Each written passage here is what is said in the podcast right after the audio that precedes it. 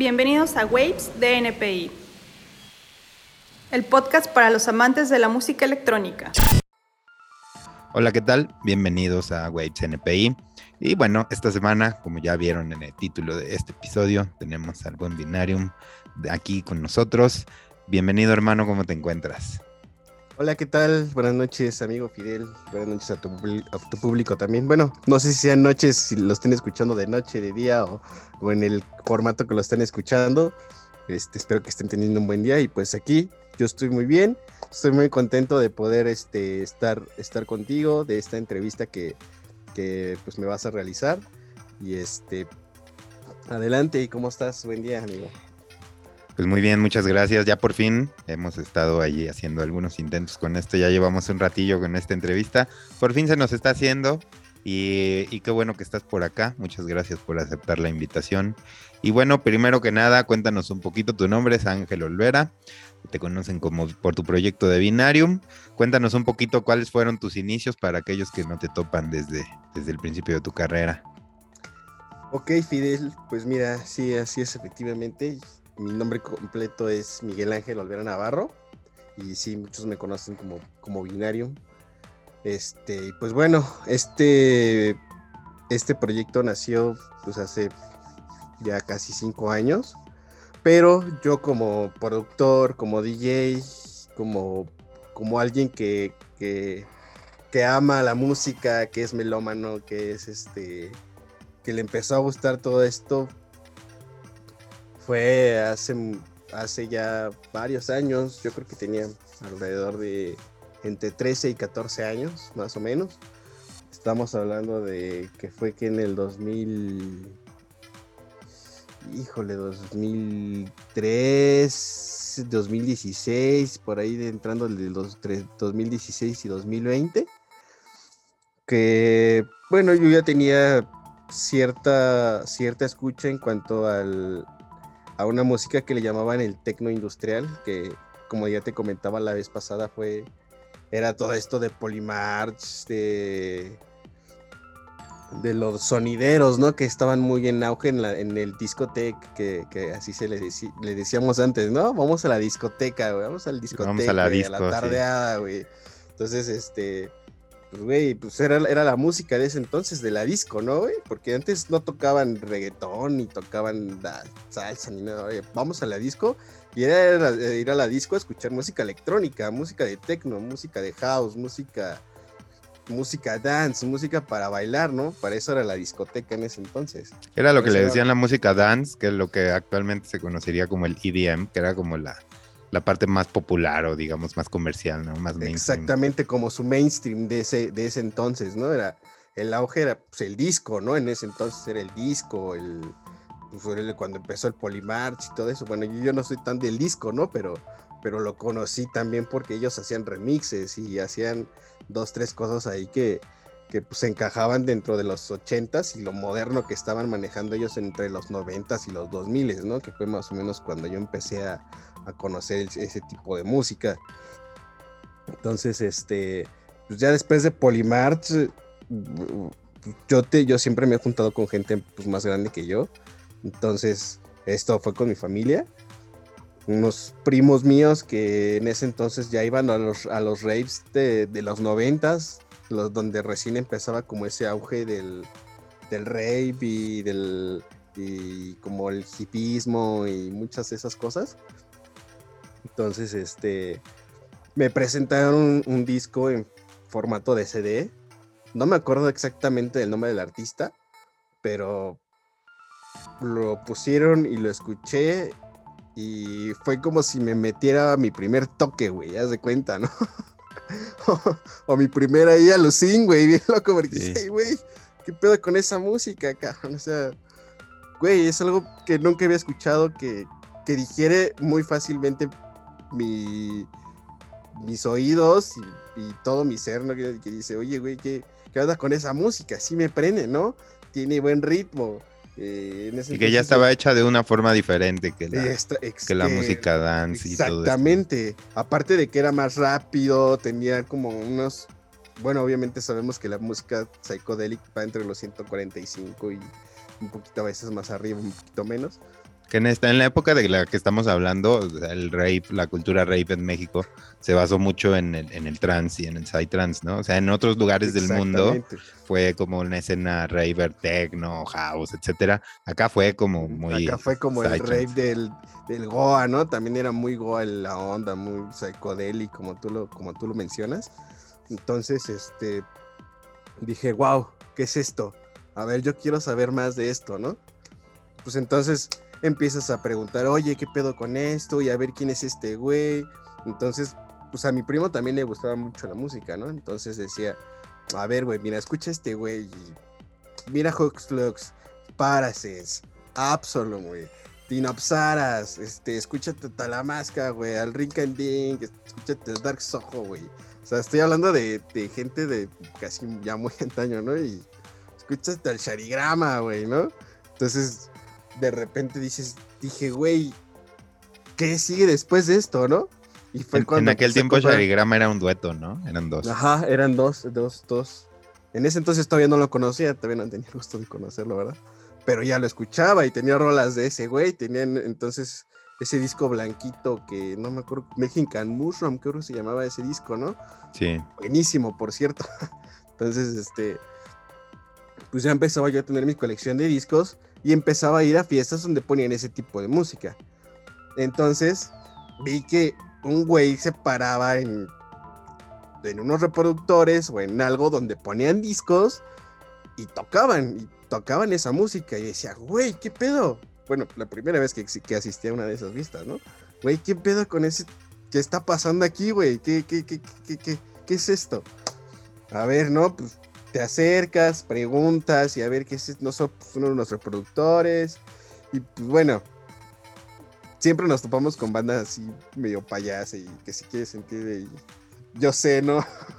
dije, bueno, lamentablemente me tocó mucha gente así. Entonces... Además era, era la época, ¿no? O sea, porque actualmente, y aquí lo hemos platicado con varios invitados, en la actualidad como que la gente ya no busca tanto identidad con la música que escucha en ese momento sí, ¿no? O sea, se trataba de quién conocía más, quién lo conocía primero, quién tenía acceso a más información. En la actualidad. ¿Quién tiene las rolas nuevas? ¿Quién de, dónde las sacas, no? Eh. Y, y, actualmente ya hay tanta disponibilidad de música, de, de, de, pues de información en general, que ya no nos damos como ese, ese, ese taco, ¿no? Así de, ah, yo, yo lo conocí primero, yo lo conocí antes de que fuera popular, actualmente ya todo está bajo la luz del sol, y en e, pero en ese tiempo parte de la labor del DJ también era eso, ¿no? Traer como cosas novedosas y, y tener acceso a música que los demás no tenían acceso, ¿no? Exactamente, eh, que era, era lo que buscaban las discos en ese entonces, ¿no? Escuchar música que la gente no había escuchado, pero que era buena. Entonces, así se empezaban a descubrir en ese entonces los artistas, ¿no? Ay, este güey está haciendo algo diferente, pero suena bien, a ver, tráetelo, güey. Ah, no, sí pegó. A ver, vamos a empezar a mover y a mover y a mover. Y así se empezaban a hacer famosos, pero porque tenían talento y hacían cosas, ¿no? O al menos trataban de hacerlo. Ahorita como que ya es un poquito diferente. entonces, sí, claro. Entonces, este, pero bueno, ahorita llegaríamos a ese tema. Pero bueno, entonces conocí yo al Psytrance empecé a tocar de alguna manera con, mis amigos, me empezaron a enseñar y, pues yo me empecé a acercar a ese mundo, ¿no? Y de repente me fui a unas, a unas clases gratuitas allá a la G Martel y, dije, wow, no, yo sí soy de aquí, de aquí soy. Después, este, pues buscas opciones, ¿no? Porque a lo mejor en ese entonces, pues, pues no tenía la, la solvencia económica para pagar en ese entonces un G Martel, ¿no? Entonces busqué una opción y y la opción fue David Training, en ese entonces pues se llamaba así, ahorita es la Escuela Nacional de Música y Producción. Y bueno, llegué ahí, me, me dieron una beca por, no sé, tuve mucha suerte, no sé qué pasó, pero me dieron una beca y, y empecé a trabajar con ellos.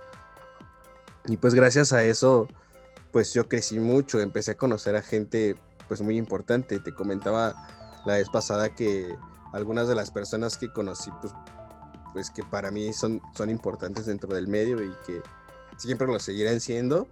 Pues el principal pues es Bishop, ¿no? El, maestro Luis Murillo, que pues, yo creo que muchos conocen de Núcleo Roto, de, de Subundan Breakbeats. Él es, la verdad, que es como una biblioteca andando, hace, hace y sabe de todo. La verdad es que de él sí puedo decir, ese, ese güey sabe de todo, ¿no? Y, te puedes aventar ese güey con una plática de lo que sea y, de cualquier tipo de música y él sabe y tiene y, te, se, te sabe hasta, hasta las fechas casi exactas, ¿no? De cuando fue el pedo, ¿no? Entonces, yo respeto mucho al señor Bishop y lo admiro y la verdad me gustaría seguir aprendiendo más de él próximamente.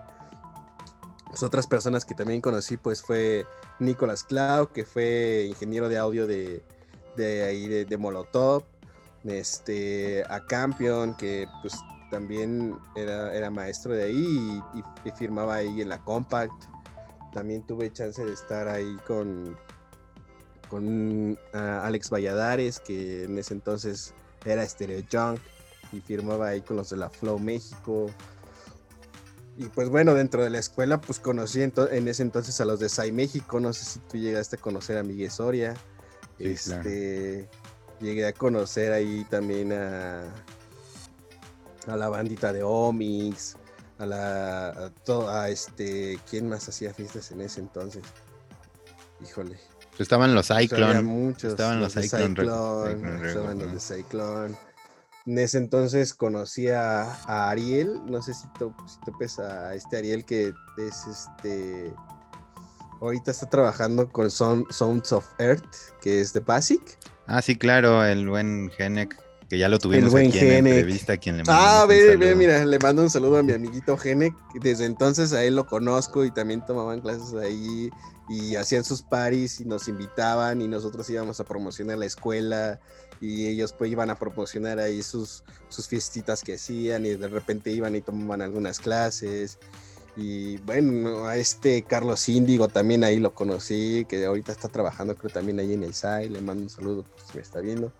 Este, híjole, un, montón de bandas. Samuel Marrón, que es el, el CEO, el director de ahí de, de, del ENAM, que también le mando un gran saludo a él y a su esposa. Este, bueno, me ayudaron muchísimo ahí y con, ahora sí que entre, todos nos ayudábamos y sacábamos adelante la escuela y, pues yo entre la escuela, el trabajo y, las producciones que tenía que hacer me volvía loco, ¿no? Así durante tres años estuve ahí trabajando, haciendo y conociendo. Bueno, llegué al punto en el que me volví en el, jefe de producción ahí de la escuela. Y pues bueno, la verdad es que tuvimos unos momentos bien, bien padres ahí en la escuela. Y después de eso, pues ya, ya tenía yo como mi base y dije, ya, tengo para poder hacer. Y, no, y no sabía de lo que estaba hablando. Me fui a vivir a Playa del Carmen, hermano. fui a vivir a Playa del Carmen. Dije, no, pues aquí la voy a hacer. Aquí, aquí tengo todo para poder, para poder desarrollarme y hacer todo lo que yo necesite para, para, para sacar adelante mi carrera, ¿no? Pero pues también me topé un poquito con pared porque pues era un pueblo chico y infierno grande, ¿no? Entonces todos se conocían. Y si no te conocían era como un poquito difícil que te invitaran a tocar, ¿sabes? Entonces...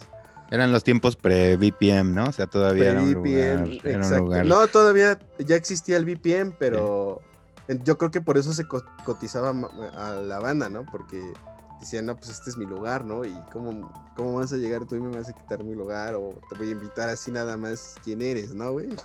Porque generalmente pues traían pues gente de renombre, ¿no? No cualquiera iba a tocar ahí, y venían los residentes de otros de otros estados, ¿no? Por ejemplo, y tocaban ahí en, en los barecillos o en lugares donde tocaban y y los locales pues eran los residentes, ¿no? Y los que, además era por temporadas, ¿no? O sea, porque había varios lugares que, el resto del año tocaban otros géneros, pero en, en, la época de, temporada alta, que era por ahí de enero, eh, ya rentaban un audio súper chingón, tenían ahí un buen equipo y llegaban ahí John Dewey, eh, Sasha, Sí. Este, todos los, los, grandes, ¿no? Y, en, y había los, lugar, los residentes, pues también padecían un poco eso, ¿no? El resto del año tocaban como en lugares más chicos, sí había por ahí uno que otro lugar medianón, pero en general, pues era una escena que se estaba formando, ¿no? Sí, y, se estaba formando muy bonito porque se juntaba pues la gente que se juntaba realmente era escuchar ese tipo de música y, a disfrutarla, ¿no? En, ese entonces que me tocó a mí por ahí del 2000, yo llegué por allá en el 2010 más o menos, 2011. Sí, en el 2010 yo, llegué a Playa del Carmen y no es cierto, sí, en el 2010, en el 2010 llegué a Playa del Carmen y este y tuve la fortuna de, por parte de la escuela donde trabajaba, me metí a trabajar a un lugar que se llama Explayarte.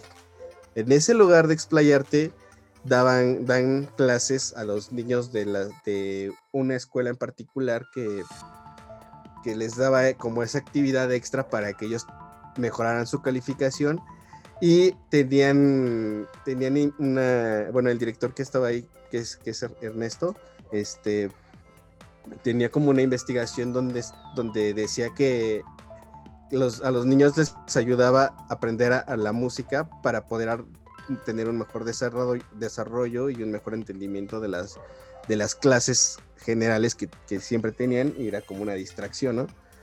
Y sí es cierto, lo, yo, lo, yo lo vi y la verdad es que los, los niños que iban a la escuela de música o que tomaban esas clases extras, eran los mejores de la escuela y eran los más interesados. Y eran, eran tan clavados que llegamos a hacer obras de teatro y, estuve yo ahí en una obra de teatro de Cats que hicieron en Escaret, en otra que, que, que se llamó El Seusical, que también fue en Escaret. Hicieron este Jesucristo Superestrella. No manches, había. Los niños eran, son súper talentosos, son, son otra onda. La verdad es que, imagina, no te imaginas a, un, a una banda de niños tocando una orquesta para una, para una obra de teatro. O sea, es algo súper, súper cabrón, güey. Así ver, ver a niños tocando para una obra de teatro está muy cabrón. Y aparte con, el estímulo que dices, ¿no? O sea, como la, parte de que es una, una, actividad que refuerza todas las demás y que les brindaba el estímulo como para, para ser integrales, ¿no? sé, como para echarle las ganas a toda, toda, toda su formación. Porque además musicalmente. Si, no le echas ganas aquí a la escuela, pues no vas a poder ir a la escuela de música. Entonces era como un castigo, güey. Y ellos decían, no, güey, yo le tengo que echar ganas porque yo quiero estar ahí. Y que iban y tocaban sus rolitas y se juntaban así un, bataco, un guitarro, un, un bass y un teclado y se ponían a armar, no sé, en ese les gustaba Metallica, ¿no? Se, llamaban una de Smells Like Spirit de, este de Nirvana, ¿no? Y se ponían a tocarlo, chavitos de 10 años, cabrón, 12 años.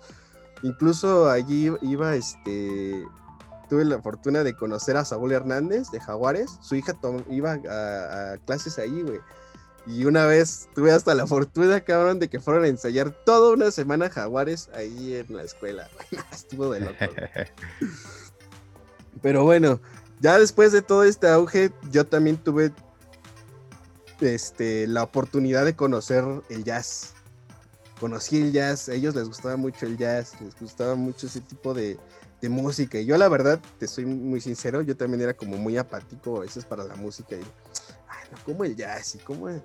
O sea, no, y te juro que cuando conocí el jazz me abrió un espectro enorme de la música y dije, güey, de aquí también sale todo el pedo, güey. Es que pedo con estas roturas, güey. Es como breakcore esta madre, güey. Si te pones a allá desarrollarlo un pedo así bien loco, güey, es como un pinche break beats, güey, breakcore, güey. Son puras cosas rotas, güey, porque son puras cosas improvisadas con ritmos diferentes, o sea, no está pegado, güey. Y que su composición, su composición es muy similar a cómo se compone un, un live por ejemplo, un live exactamente, de, electrónica, ¿no? Exactamente, güey. Entonces, yo dije, güey, ¿qué pedo con esto? Y fue cuando empecé a integrar sonidos como más naturales a mi música.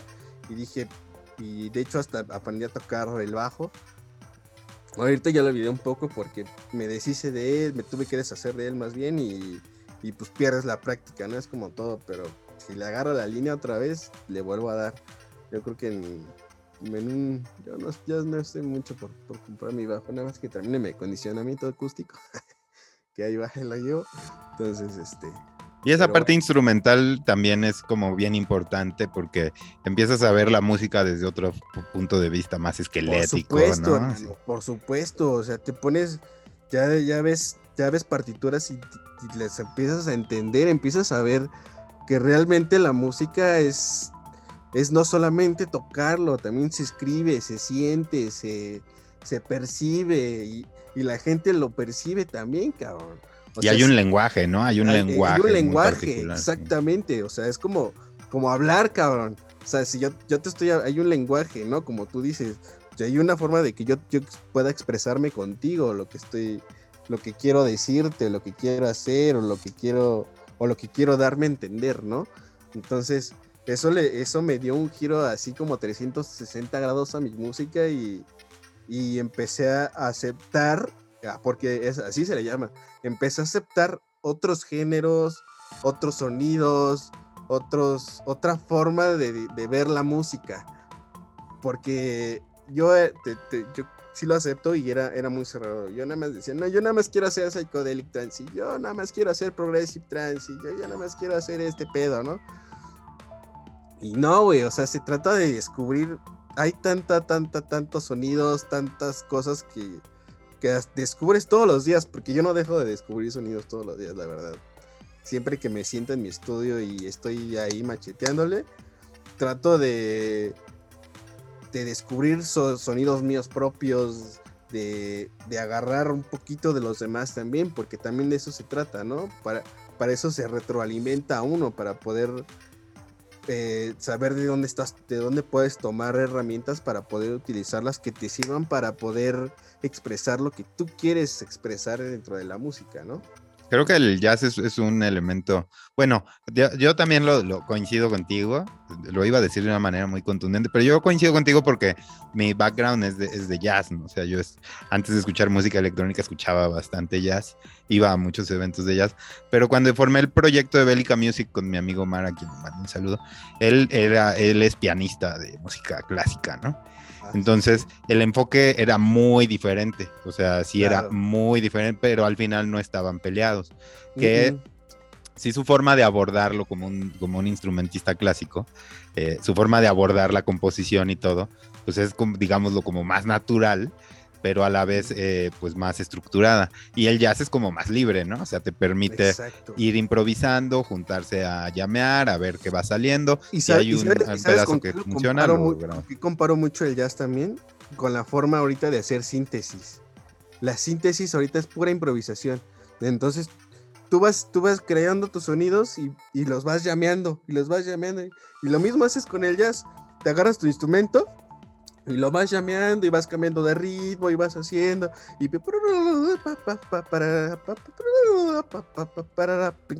no, por ejemplo ¿no? ahorita se me ocurrió que incluso los softwares los, los lados están diseñados así ¿no? o sea por ejemplo el, el, el, el Ableton Live tiene esa posibilidad, ¿no? De que puedes llamear todo lo que vas componiendo y, y, e ir construyendo en base a eso escenas o lo que tú quieras ya tu arreglo.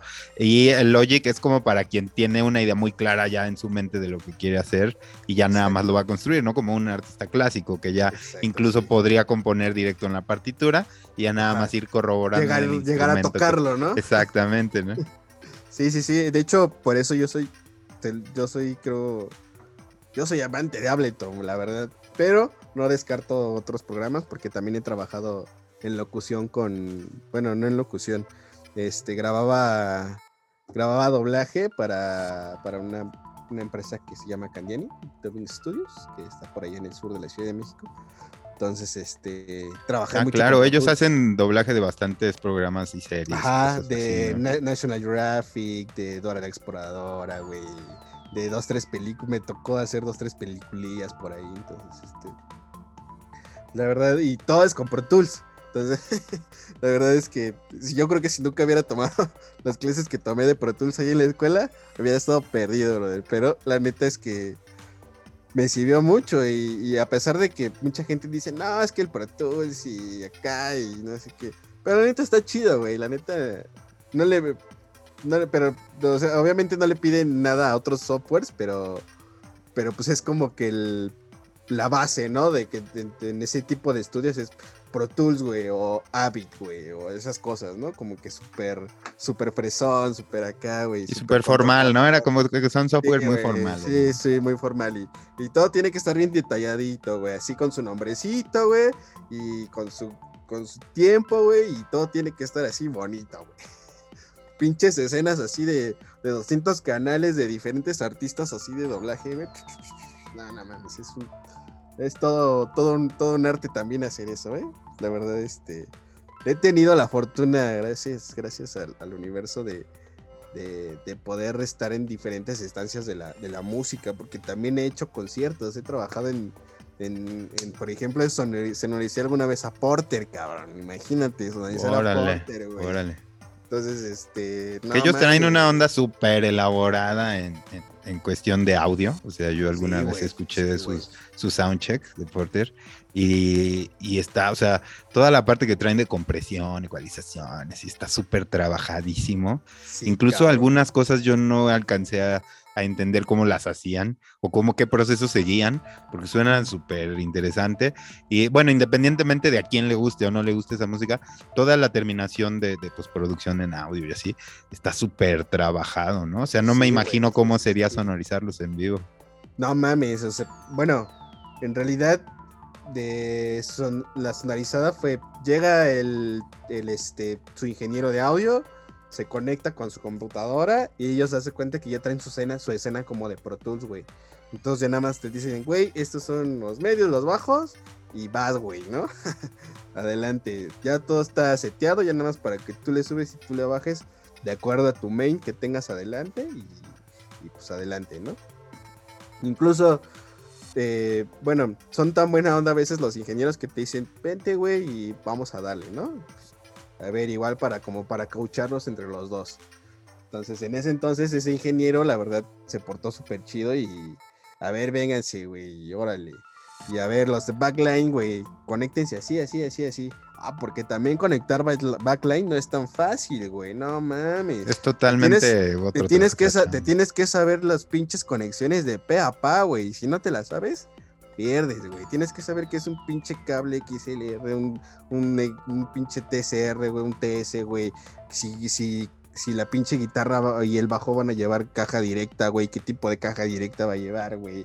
Del pinche tipo de microfonía que vas a usar para la batería, incluso a veces hasta la, la pinche guitarra, pues no siempre va directo hasta allá, ¿no? Se tiene que microfonear, güey, con, y con diferentes tipos de micrófono y, aparte con diferentes tipos de amplificadores. Y, es, un, mundo, la microfonía es un mundo. ¿no? no, mames. Está bien bonito todo ese mundo, güey, pero también es una chinga bien cabrona, ¿eh? Está muy cabrón, pero está bien bonito trabajar de eso. Todo a mí. Y que es muy diferente que, al trabajo de sala, ¿no? O sea, mucha gente piensa que ah, en, estudio de grabación es exactamente lo mismo que sonorizarlos en un escenario y es un mundo aparte. No, nada que ver, güey, nada que ver. Sí, pero este, definitivamente es otra, es otra onda. Y también, bueno, híjole, te digo que he trabajado en un chingo de lugares, güey. Allí en, allí en Playa del Carmen, aparte de trabajar allí en la escuela, también trabajé en el teatro de de un, de un complejo que se llama Iberostar. Me tocó estar ahí en el, en el, en el más grande de los, de los teatros, cabrón. Así, te digo que he tenido una suerte así, yo creo que muy cabrona, y a veces digo, güey, quiero muchas cosas y quiero así, pero no me doy cuenta, güey, de todo lo que he vivido y que he vivido cosas chidas, ¿no? Y que he trabajado en lugares chidos. He sonorizado bandas diario, güey, diario, así, en, en una alberca, güey, en la el pinche teatro, güey, y de, y de repente vete al karaoke, güey, y, ahora le das cantar a la banda. No, es una chamba, puedes hacer tantas cosas, güey, con el audio, güey. Y incluso también he trabajado, tuve la chance de trabajar con allí en la escuela en ese entonces, hacer un poco de edición de audio de, de películas, y lo que mismo que hacía en el, en el, allí en Canyani, ¿no? Entonces, este, he hecho un, montón de cosas. ¿Y cómo es editar, cómo es editar el, audio de, películas? Me imagino que editar el score y todo esto, pues también tiene su, su, su onda, ¿no? Porque, os digo, en parte va encima con diálogos que deben de tener como cierta, cierta presencia y, y, la música pues tiene sus momentos. O sea, el score de una película no es algo estable, ¿no? O sea, por ejemplo, tú escuchas una pieza que cuando tiene diálogos se escucha como muy atrás y cuando se mutean los diálogos está muy al frente y si cambia la escena es predominante el sonido. ¿Cómo es trabajar esa parte? Está súper interesante. No, más trabajar esa parte de preproducción ahí en en, ese, en ese tipo de, formatos, la verdad es que está bien interesante porque como dices, le tienes que dar una espacialidad y tiempo a cada, a cada una de las escenas. Eh, incluso tuve, tuve el chance de grabar este Follies en, ahí en el, en el, en el mismo Candiani, donde tienes que hacer tú los pasos. Entonces, ya cuando eso, cuando tú ya grabas los pasos, esos pasos tú se los mandas a otro ingeniero y ese ingeniero le tiene que dar el reverb, le tiene que dar una ecualización. Y generalmente ellos ya tienen sus presets para poder hacer ese tipo de cosas. Y ya nada más tú haces como pequeños ajustes para que, para que embone mejoren dentro de la escena que estás manejando, ¿no? Pero generalmente ya tienen ellos sus, sus presets preestablecidos porque tienen, ¿cómo le, cómo le puedo decir? Tienen sus, como sus reglas, ¿no? Establecidas que les, les piden en, Estados Unidos o donde lo manden para, para que tengan las especificaciones que ellos necesitan para transmitirlo. Claro, porque es, es, eh, como dices, es algo que ya tiene su estándar para que suene, eh, digamos, en un sonido ambiental de un cine. Sí, y no, y no se escuche ni muy, ni muy allá ni muy acá y no se escuche como que ¿Por qué esa, esa película se escucha más bajita que la otra, güey? ¿Por qué no se, O sea, no, ya todo tiene un estándar, güey. Así como ahorita el Spotify, el YouTube y todas esas madres, güey. Tienen su estándar de loves, ¿no? Entonces, tienes que entregar tu, digamos, tu chamba con ese, esa cantidad de loops, güey, para que, para que te funcione correctamente dentro del streaming que estás manejando, ¿no? Claro, sí, que, en el caso de la música se manejan como diferentes tipos de, de mastering eh, porque las características sonoras de cada plataforma son diferentes, ¿no? Incluso por ahí hay muchos que están peleados con escuchar la música en, Spotify, justamente por, por el estándar que manejan, ¿no? Que está como muy limitado en ciertas El tipo de formator se comprime demasiado. Entonces, este, qué bueno que estamos llegando a este punto, porque ese es mi punto fuerte del que quería hablar en, en tu entrevista. Que este, que bueno, después de todo lo que he pasado y, he hecho y he trabajado dentro del audio, pues bueno, ahorita ya, tuve la fortuna de poner mi, propio estudio, mi propio... Ya no, le, ya no le llamo home studio porque ya no estoy en un cuartito chiquito, ¿no? Ya estoy en un, cuarto grande con acondicionamiento acústico, con cosas profesionales que, que se utilizan precisamente para hacer mezcla, mastering, producción y postproducción de, de audio, ¿no? Entonces, este, ahorita los últimos, creo que ya, ya van para dos años, he estado trabajando de la mano con, con Fibonacci Recordings. Ya creo que tú has de conocer muy bien a David Sadba, que le mando un saludo si nos está escuchando por ahí, A, mi, a mi hermanito David Sadba. Este, pues bueno, me ha dado la oportunidad de de estar trabajando para hacer la mezcla y el mastering para, para, la, para el sello. Y la verdad es que hemos hecho un, gran equipo junto con, con, este Armendaris que está en el A&R del, del, este, del, mismo, del mismo sello. Ahí en Oaxaca, a quien le mandamos un saludo. Lo, lo tuvimos aquí en, lo tuvimos aquí en entrevista. No, es más, de hecho, no sé cuál entrevista va a salir primero, si la tuya o la de él, porque apenas lo, lo grabamos. Un saludote para él. Órale, qué buena onda. No, pues le mando un gran saludo a mi amigo Armendaris. También este, hemos estado ahí chambeando de, la mano con algunos otros artistas para poder sacar este nuevos talentos, gente que, trae buen sonido, que, creemos en ellos y que les queremos dar la oportunidad para que para que crezcan junto con nosotros, ¿no? Y que si entiendo bien, están muy enfocados en la parte de que suenen bien. O sea, no, porque hay muchos de ellos que se enfocan, sí, que, que las redes sociales, que el, la promo, que todo esta sí, parte. No, no, no, la verdad es que no nos importa. ¿no? La verdad no, no, no estamos enfocados en nada que, ah, ¿cuántos seguidores tienes? Y, a ver, güey, ¿cuántas rolas has sacado? ¿no? O sea, no, güey, a lo mejor eres, es tu primera rola, güey, pero suena chingón, güey. Pues adelante, güey, vamos a ver qué pasa, cabrón. O sea, Fibonacci Records no se trata de, de, escoger a ver, a ver quiénes son los que están ahí en el auge y traerlos, ¿no? O sea, no, güey. Personas que neta que estén trabajando bien y como tú le dices, que tengan buen sonido y que tengan bien trabajado ya algo, algo como para Fibonacci, bienvenidos, ¿no? La verdad es que he, encontrado con, varios artistas que, he tenido el chance de, mezclar y masterizar para Fibonacci.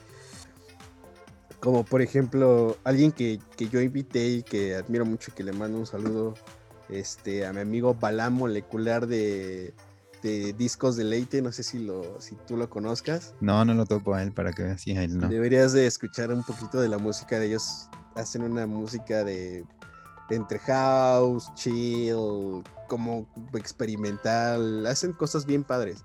Entonces tuve la oportunidad de invitarlo y sacamos un EP con él. Este, ahorita he estado este, trabajando pues, con algunos masters de, de Armendaris, de Jay Perlstein, de Papasop, que es este, este David Sadba. También ahorita eh, me llegó, a, me llegó a mis manos un material que vamos a estar sacando ahí próximamente. Ahorita aprovecho para, para, para darlo a la luz, que vamos a sacar un, compilado de, de, varios artistas de Fibonacci Recordings. Y entre ellos viene un alguien que yo creo que sí conoces, que es Tierra de OVNIs. Ah, claro. Sí, acá en, en, NPI le agarramos recientemente un track. Yo creo que lo voy a tener en entrevista en estas semanas. Bueno, le mandamos un saludo a él. de OVNIS, le mando un gran saludo. nos mandó un track muy bueno. Este. Eh, ¿Quién más? También mm, Sound Project 21, que es un amigo de allá de, de, Brasil, que también nos ha estado mandando seguido música y muy, muy buena música. Este, híjole, tengo quién más. Este, Suena bastante punk el, concepto, en el sentido de cómo lo están manejando, de, que se, enfocan principalmente en la parte musical y que, que es, su concepto, no tanto la parte visual del artista, la, toda su imagen, etcétera. Suena pues bastante punk. es lo que importa, por ejemplo, ahorita, bueno, ya no lo mencioné, pero hace unos meses estuve tocando con, con Dada Wave en el, en el Anomaly. Ahí estuvimos con, Martín Parra, con este con toda la banda de ahí del Anomaly. Que tocó Sebastián Muller, fue cuando tocó Sebastián Muller. Fue cuando tocó, nosotros tocamos en el, escenario de Sebastián Muller, de hecho, güey. Entonces estuvo muy cabrón esa fiesta, fue una noche increíble ahí en, el, en la cárcel de mujeres. Le, agradece, le agradezco mucho a Martín Parra y a, Amador Mateos que nos, hizo la invitación ahí para poder participar con un proyecto este, que tenemos que se llama Dada Wave, que es con, este, con mi amigo Gerardo, que le mando un saludo si me está escuchando también por ahí. En conjunto tenemos, en Dada Wave está compuesto por, por sonido audiovisual. Entonces, en, ese, en esa fiesta tuvimos la oportunidad de presentar ese, ese, proyecto audiovisual donde yo soy el, ingeniero de audio, Dada Wave es, el artista y este nuestro amigo Andrés pues es un, liro que también toca ahí y este un chavo que también hace los visuales es, es, un, es un complemento bien padre que hicimos y que también tuve la oportunidad de, de, masterizar para, para Fibonacci, que fue un EP bien padre que no sé si le llegaste a escuchar por ahí de, de Dada Wave. No lo escuché, pero déjame hacer un, pequeño corte. Vamos a regresar con esta parte porque está súper interesante. No nos colgamos nada. Para los que nos escuchan, sigue de, continuo.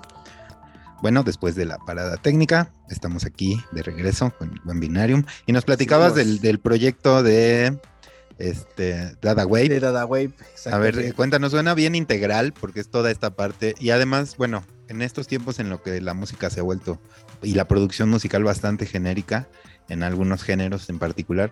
Eh, suena bien integral toda esta parte y que regresa un poco a los inicios de ser una, digamos, algo multidisciplinario donde Exactamente. ya tienes eh, tu artista visual, el artista gráfico, el artista sonoro, el artista que genera la música propiamente y todo esto ya, con, eh, digamos, conjugado en un proyecto.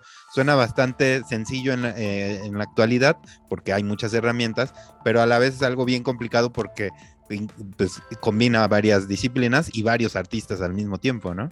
Exactamente, sí, poner, poner ahora sí que diferentes cabezas a trabajar en un, mismo proyecto, la verdad es que es bien interesante porque, porque cada quien aporta algo diferente al proyecto. En este caso yo, yo, yo, aporté el sonido, Web aportó la producción y todo lo demás.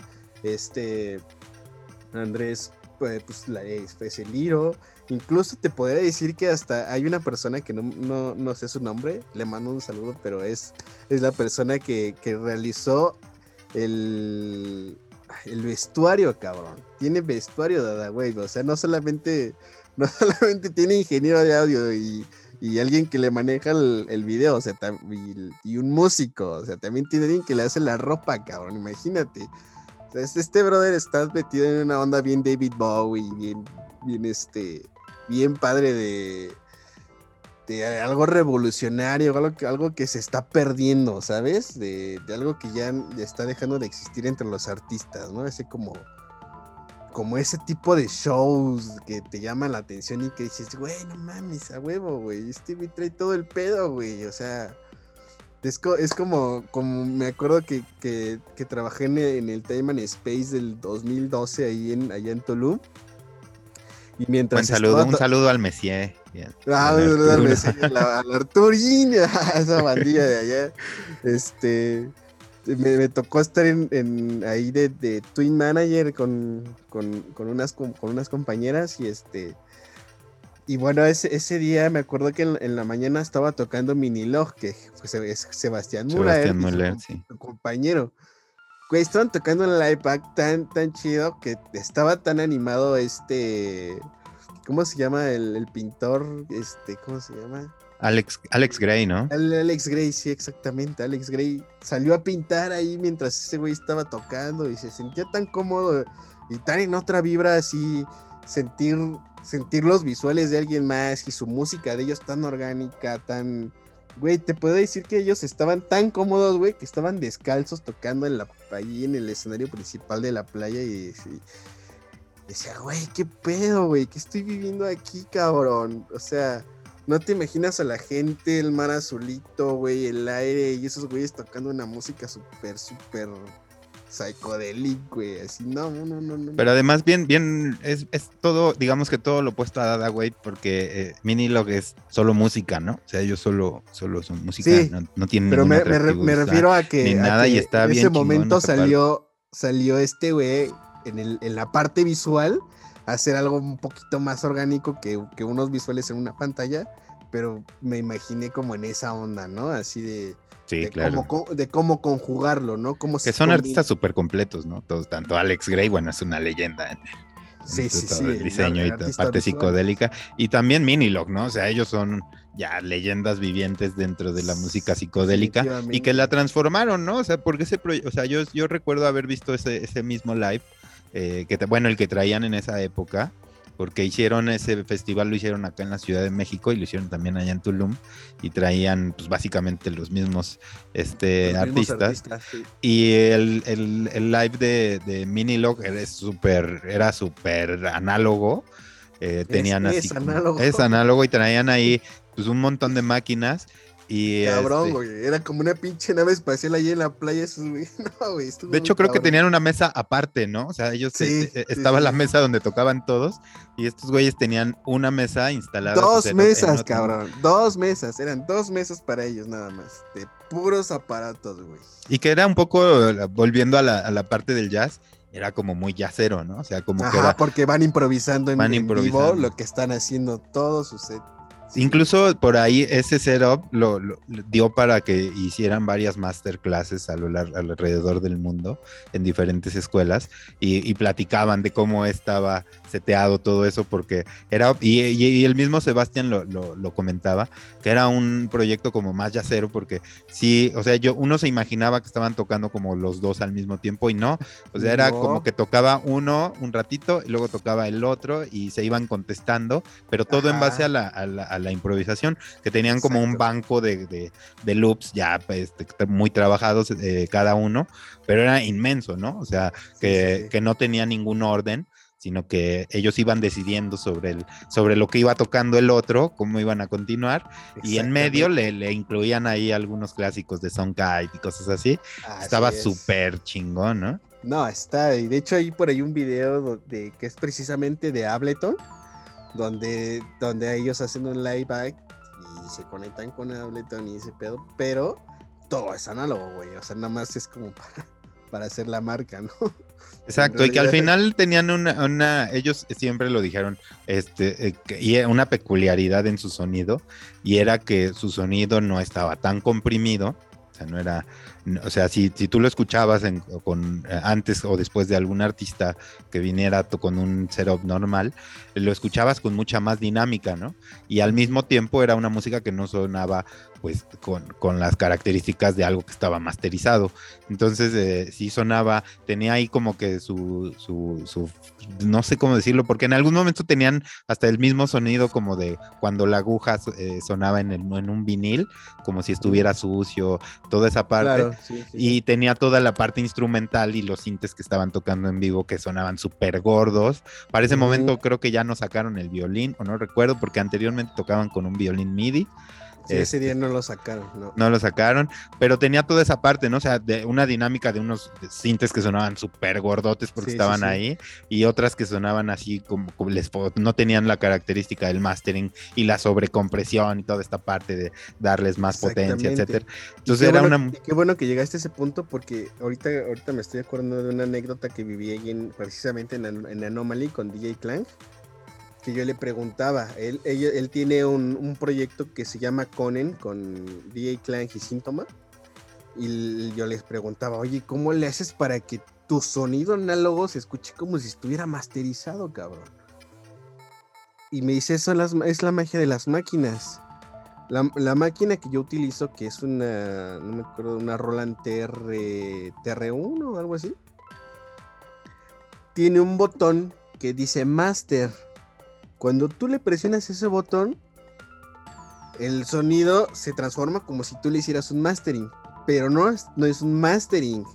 O sea, es, un, es como, un, como otro preamplificador que tiene la máquina que hace que, que suene un poquito más gordo y que tiene como también una cierta ecualización para que nada más los sonidos crezcan y se vuelvan un poquito más gordos, pero no se pierde la analogía del sonido. Y, y yo me quedé así de, ¡ay, cabrón! A ver, esa máquina está muy cabrona. Y, y sí, güey, la coticé. La pinche maquinita vale 34 mil pesos, güey. Un No saludo al buen cualquier máquina. Mauricio. Sí, nos platicó aquí, lo tuve en entrevista en la temporada anterior o hace dos temporadas y nos, me, me platicaba de ese, de ese proyecto y a mí me parecía también súper interesante que utilizara, porque su, su forma de, de- de armarlo es muy, muy ochentera, digamos, ¿no? O sea, Sí. eh, con, sí. con, con, o sea, sí, por ejemplo, comparado con, con Minilog, era todo lo opuesto, ¿no? O sea, el Minilog es- era muy análogo, pero muy, muy vanguardista. Y lo de Mauricio muy clásico, ¿no? O sea, como un, una- un Ojo, setup ojo, muy ojo. clásico. Sí, yo, yo lo comparé con un alemán que estaba, que estaba tocando en el escenario principal. Te juro, güey, que dije, güey, no, yo me quedo aquí con ellos, güey. O sea, no le está pidiendo nada. Son mexicanos, güey. Y la neta, para mí está tocando mejor que el güey de ahí arriba. Porque el güey de arriba está tocando, no me acuerdo de su nombre, que es Sean Stranger o algo así. Tiene un nombre raro. No me acuerdo bien de su nombre. Pero estaba tocando igual techno, pero un poquito más fresón. Pero su sonido no se escuchaba igual de gordo que el de ellos, güey. O sea, sí se escuchaba muy diferente. Y era el mismo, el mismo casi tipo de techno. El de él era un poquito leve melódico, güey. Pero no tanto. Pero el de ellos era, era, y no mames, ay, qué pido con ese sonido. Y dije, voy a, no voy a desaprovechar la pinche oportunidad para preguntarle por qué suena así, cabrón. Y, y la verdad es que es una persona súper sencilla y súper chida y me dijo, güey, así es por esto, güey. Nada más, cabrón. Dije, güey, gracias, hermano. La, neta, digo, no, no es un súper, súper tipo, súper acá, pero el hecho de que me digas, güey, es este pedo, güey. Ya, güey, o sea, güey, chingón, güey, que haya gente como tú que todavía te pueda dar un, tip sin, sin decirte, ay, no, ¿cómo te voy a decir acá mis secretos? Y como la como bandita ahorita que, ay, ¿cómo te voy a decir mis secretos, güey, no? Y, y vas a, casi, casi me vas a quitar mi lugar por enseñarte eso, güey. Claro que no, Él sabe muy bien lo que trae y además eh, eh, sabe que nadie le va a ganar su lugar. Y él, él se dedicó a la docencia mucho tiempo. Él era profesor ahí en la Gemartel, si no mal recuerdo, de, de DJing y de producción. Y, tiene todas las tablas del mundo, ¿no? Él tocó en, los este, en los Love Parades de Alemania, de sí, güey, Sí, y aparte aquí en México. Exacto, acá en México. Y, y, se prestaba también, y se sigue prestando para tocar en gigs súper pequeños, en fiestas de casas, eh, pero siempre y cuando con, contemplen, pues digo, ciertas características de sonido y tal, pero se sigue prestando a esas cosas para brindarle a la gente de cerca un buen, buen espectáculo, o sea, para la gente que lo sigue, lo pueda ver de cerca, pueda platicar con él, y es muy accesible en cuanto a información y todo esto, ¿no? Exactamente, mi hermano. Sí, entonces, este, pues te digo que he estado en muchos lugares con mucha gente diferente y y pues bueno, ahorita que ahorita regresando a lo de Fibonacci Recordings, pues bueno, lo que pues que me, que me, me, queda más decir que, que, agradecer al sello y a David por, por, por darme la oportunidad de, de, que gracias a ello pues estoy con ustedes ahorita, ¿no?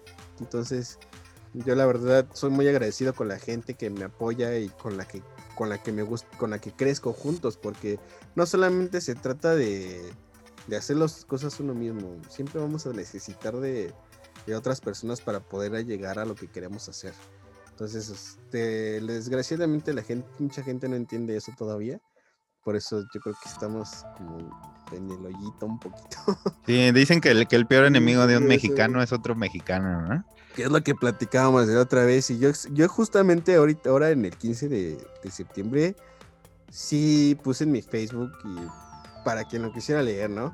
Si de amigos, este, queremos ser buenos mexicanos, dejemos de, ser pinches marinchistas entre nosotros, cabrones. A ver, ya quitemos ese pinche frase de por qué el mexicano tiene que ser el peor, peor enemigo del mexicano, cabrón. ¿Por qué no podemos ser amigos, güey? Sí, creo que eh, yo, yo lo he vivido, güey. Y, dos mexicanos somos más chingón que, que otro pinche extranjero, güey. Sin agraviar a los extranjeros, la verdad. Claro. para los que no nos, para los que nos escuchan de otros países, el término malinchista es como lo que dijeran en, en Latinoamérica, extranjerismo y cosas así, que consumimos mucho. Y, y en México tiene, tenemos esa característica porque siempre hemos estado pegados a Estados Unidos, siempre hemos recibido cultura ajena a nosotros. Y, lo mismo nos pasó cuando llegó música de Europa y de otras latitudes, siempre le hemos recibido muchas veces mejor de lo que recibimos la, la música a nuestros propios hermanos. Exacto, y es algo a lo que me refería con el concepto de punk en Fibonacci, esta parte de tomar artistas jóvenes que no tienen incluso la base de seguidores, porque Tierra de OVNIs, eh, yo apenas me, eché ahí sus redes sociales y así, tiene bien poquitos seguidores, pero música bien chingona, que vale la pena que, que sea Y cosas que, por ejemplo, como dices tú, a veces no es que ya llegaron a un nivel bien chingón para ser firmados, sino que es música que se puede trabajar con ella y que en conjunto, en equipo, puede alcanzar un nivel bien chingón, ¿no? Es que, brother, a mí me pasó y, yo, yo la verdad hubiera, hubiera deseado tener, tener un, alguien como David en ese entonces en, un sello así que me dijera, güey, sí me gusta, a ver, vamos a trabajarlo, cabrón. O sea, vamos a este, este primer track está chido, güey yo creo que el próximo que me vas a entregar, cabrón, va a estar todavía el doble o triple de mejor de lo que me estás haciendo. Porque eso te motiva, cabrón. Te motiva bien, cabrón, que te digan, güey, sí está chingón. Estás, estás en el camino, pero a ver, dame más, güey, ¿no? A ver, ¿qué sigue de ti? Y, eso es lo que, me, que, que, que David me ha, me ha hecho como que como rescatar de mí, a ver, güey, ¿qué? Ya suena chido, güey, ¿qué, ¿qué más me vas a dar? A ver, cabrón. Y trato de dar, de dar siempre, siempre lo mejor de mí, ¿no? Así, si le eché el huevos, ahora le voy a echar el doble, güey, ahora el triple, güey, y así vamos triplicando y dobleteando, güey. Y vamos a hacer cada vez las cosas mejor. Entonces, pues lo hemos visto reflejado en el Beatport, güey. Digo, digo, no es la mejor referencia del Beatport, güey, pero pero se ve reflejado el trabajo que estamos haciendo en conjunto, que estamos llegando a algo, que, que el apoyar a, a otros artistas y, y, y, hacerlos o apoyarles, sí sirve, o sea, sí ayuda. Y, también, y también a ellos les ayuda a motivarse. Y que también es algo de lo que se queja mucho. Todo, todos en la escena se quejan, ¿no? Así de. Siempre vemos a los mismos. No voy a decir. No hay apoyo. Nombres. No hay apoyo. No hay apoyo. Siempre vemos a los mismos en los carteles de headliners. Y no voy a decir nombres porque en realidad son artistas muy buenos. Muchos son amigos míos. Y son artistas muy buenos. pero en verdad sí son los mismos. O sea, sí tampoco vamos a negar esa parte. Y, y que hace falta algo, algo fresco pero también la gente no se presta, o sea, a veces no paga un boleto para, para, ver, a alguien, que no conoce. Exactamente, y que, y que a veces ya dices, bueno, ok, tal vez este artista no lo conozco, pero viene, tiene el respaldo del equipo de Fibonacci o del equipo de cualquier label que pueda realizar un trabajo como el de ustedes, que es un, que es un conjunto que también es como el, debería de funcionar un label, no nada más así de, mándame tu, track ya, eh, eh, digamos, ya mezclado. Acá tenemos un ingeniero de mastering y se va a encargar de que todos los tracks tengan en esta compilación un sonido similar en terminación de mastering. No, y yo, y yo precisamente como mi, chamba en, Fibonacci es ser como los oídos de Fibonacci, cuando a mí me manda los demos David, yo lo escucho y le digo, ¿sabes qué? Este, esta mezcla le hace falta esto, esto, esto. Que me lo mande así para yo poderlo trabajar en el mastering. O, si quiere que le haga la mezcla, pues le hago la mezcla, ¿no? Sin ningún problema. Pero generalmente les trato de decir, a ver, tu mezcla tiene este pedo y este pedo, se escucha en el mastering. O sea, vamos a trabajarlo chido para que todo salga bien, modifícale esto, me lo regresas y vamos y lo trabajo yo y te digo cómo queda. Y, hasta ahorita me ha funcionado, porque eh, me ha pasado que en otros sellos no te dicen eso, no te dicen, oye, oye, güey, este, ¿qué crees que tu mezcla le hace falta a este pedo? Así, así, así, güey. Este, modifícaselo y me lo regresas y lo, lo sacamos, cabrón.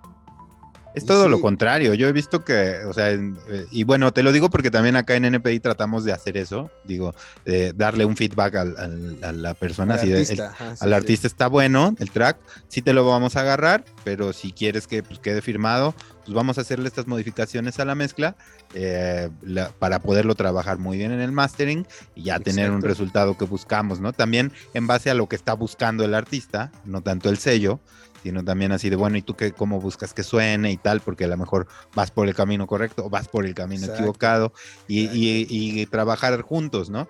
Porque también muchos artistas que ya tienen su nombre no se prestan a eso, o sea, ya no reciben un feedback. No, así como que, como si les estuvieras faltando el respeto, güey, o así. O sea, no aceptan que, que pues a lo mejor la cagaron en, en una pendejadita, ¿no, güey? Que suena de más, ¿no? Una o dos, güey. Ah, no les puedes, no les puedes decir eso porque ya se sienten ofendidos. O sea, que a lo mejor a veces ni siquiera son errores, ¿no? Son cosas que se pueden mejorar. Así de, va sonando bien, pero pues le puedes dar un empujoncito más y, tendríamos Para que suene mejor. exacto. Y no se prestan a recibir a veces eh, eh, ese feedback de alguien que tiene que digamos que no trabaja su imagen en redes o su imagen en, flyers tanto como ellos y, creen que su nombre, o sea, lo mismo del extranjerismo sucede en México, o sea, los mismos artistas se portan así, ¿no? O sea, no, no comparten la información, no se prestan al feedback, incluso aquí, digo, sin quemar a nadie, tampoco voy a decir nombres, pero en el sello nos pasó recientemente con alguien que es amigo nuestro y que ya, ya le habíamos filmado. Sí, a mí también me pasó, me pasó recientemente con alguien en el sello y no voy a decir su nombre tampoco, pero no le gustó mi mezcla ni mi mastering y, me lo rechazó un chingo de veces. Y, y decían, güey, pero pues escucha igual, güey. Bueno, me, me llegó a decir que yo había cambiado, que le había metido como cosas de extras a la rola, güey. Casi, casi. Le digo, oye, brother, yo no puedo hacer eso, sería como faltarle respeto, güey. O sea, lo más que te puedo decir es, cámbiale, súbele, bájale o algo así y ya, ¿no? Pero así yo ponerle algo extra de, de, mi, de mi mano a tu rola es como, como meterle mano a tu vieja, cabrón, ¿no? O sea, Claro. no, güey. Eso sí, ya es una falta de respeto. Sí. Incluso, y, y también depende de que- cómo lo veas. Nos- a nosotros con el proyecto de Belica Music, en algún momento alguien de- de otro label nos pidió un track y, y sí se metió con cosas como el arreglo, con cosas así, pero muy particulares, ¿no? Así como de, ah, pues muévanle aquí, acá y acá y acá. Y, lejo- y sí lo pensamos así de, oye, pues qué falta de respeto, pero dijimos, ok, vamos a aceptarlo. Vamos a tratar de trabajarlo así. Igual puede funcionar, funciona". ¿no? Exacto. Y este, y todo pasó, o sea, ni siquiera lo recibió el bien cuando le hicimos todas las modificaciones. Y el track se quedó ahí, ya no salió a la venta. Eh, nos dejaron fuera de la compilación y lo terminamos regalando nosotros por internet, ¿no? Entonces, Claro, este, sí, sí. eh, dijimos, no, pues creo que sí, en verdad, no, eso sí, o sea, no, no hay que prestarnos esas faltas de respeto, porque Claro. como dices tú, esa ya parte del trabajo creativo en la que ya no te, como No te ingeniero puedes de... meter. sí, Exacto, no como ingeniero de mezcla o mastering ya no te puedes meter, ¿no? Eso es parte del, del trabajo artístico. Pero en todo lo Exacto, demás, en todo lo demás, pues sí cabe, ¿no? Así la posibilidad de mejorar, ¿no? Claro, o sea, yo por ejemplo a mí me han mandado muchos feedbacks de, sellos donde no he podido firmar y me dicen, ¿sabes qué? Mándame, sígueme mandando, este, o sabes qué, cámbiale esto, güey, y, te lo firmo. Solo ha sido un- una o dos veces que me han dicho, oye, nada más cámbiale esto y va, lo firmamos, güey. Pero ese tipo es donde te das cuenta que ese tipo de sellos, y lo voy a mencionar uno, uno de ellos, ese, ese sí lo voy a mencionar, Stimulate, de mis amigos de allá de, de Playa del Carmen. Playa del. Carmen. También tuvimos Este, aquí al Highway 3, 307. Highway 307, mi amigo Alfredito y. Estefoni. Siempre, siempre, hasta también los conozco desde entonces, desde que me fui a vivir a, desde que fui a vi- vivir a playa, tocábamos juntos allá en el, en el Pool Beach con el señor Matrix, que también le mando un saludo si me está escuchando. Entonces, este, ellos también son súper, súper buena onda y tienen algo bien trabajado y te dicen, ¿sabes qué, güey? Me gusta tu material, pero modifícale esto, ¿no, güey? Y sí, güey, y ha funcionado, güey, y hemos hecho cosas bien chidas. Incluso en, en mi primer mi primer EP que saqué con ellos, me acuerdo que Marco Carola y otro artista me dieron feedback, güey. O sea, les gustó mi música, güey. Y dices, cabrón, güey. ¿Cuándo te imaginaste que Marco Carola te iba a dar un pinche feedback, güey? ¿No? Ni ellos se lo esperaban, güey, ¿sabes? Y fue como que Omar Tapia, que también le mando un saludo. No sé si conozcas a Omar Tapia, que es, es uno de los fundadores de, de 1101 Recordings. Fue el que me invitó a, a firmar con ellos por primera vez. Y este. Y me habló personalmente y me dijo, güey, me gusta tu música, güey. Y no, no nos imaginamos que nos iba a feedbackear pues, Marco Carola, güey, o uno de esos güeyes, ¿no? Y, yo, le doy las gracias, ¿no, güey? Y a lo mejor no lo conozco todavía y me gustaría conocerlo un día. Te, mando un saludo, Omar Tapia, y me gustaría conocerte un día, amigo, y echar la vista un rato y, darte las gracias por, por, por este, de accesar a 1101 Records.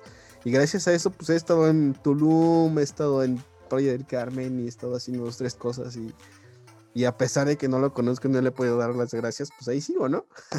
y me siguen ayudando y me siguen apoyando y seguimos apoyándonos entre nosotros. Claro. Y eso, y eso creo que debería de ser la base de, de muchos labels que, que, que hay ahorita, ¿no? Que deberían de hacer eso, ya apoyarnos entre nosotros, ya dejen de ser malinchistas, amigos.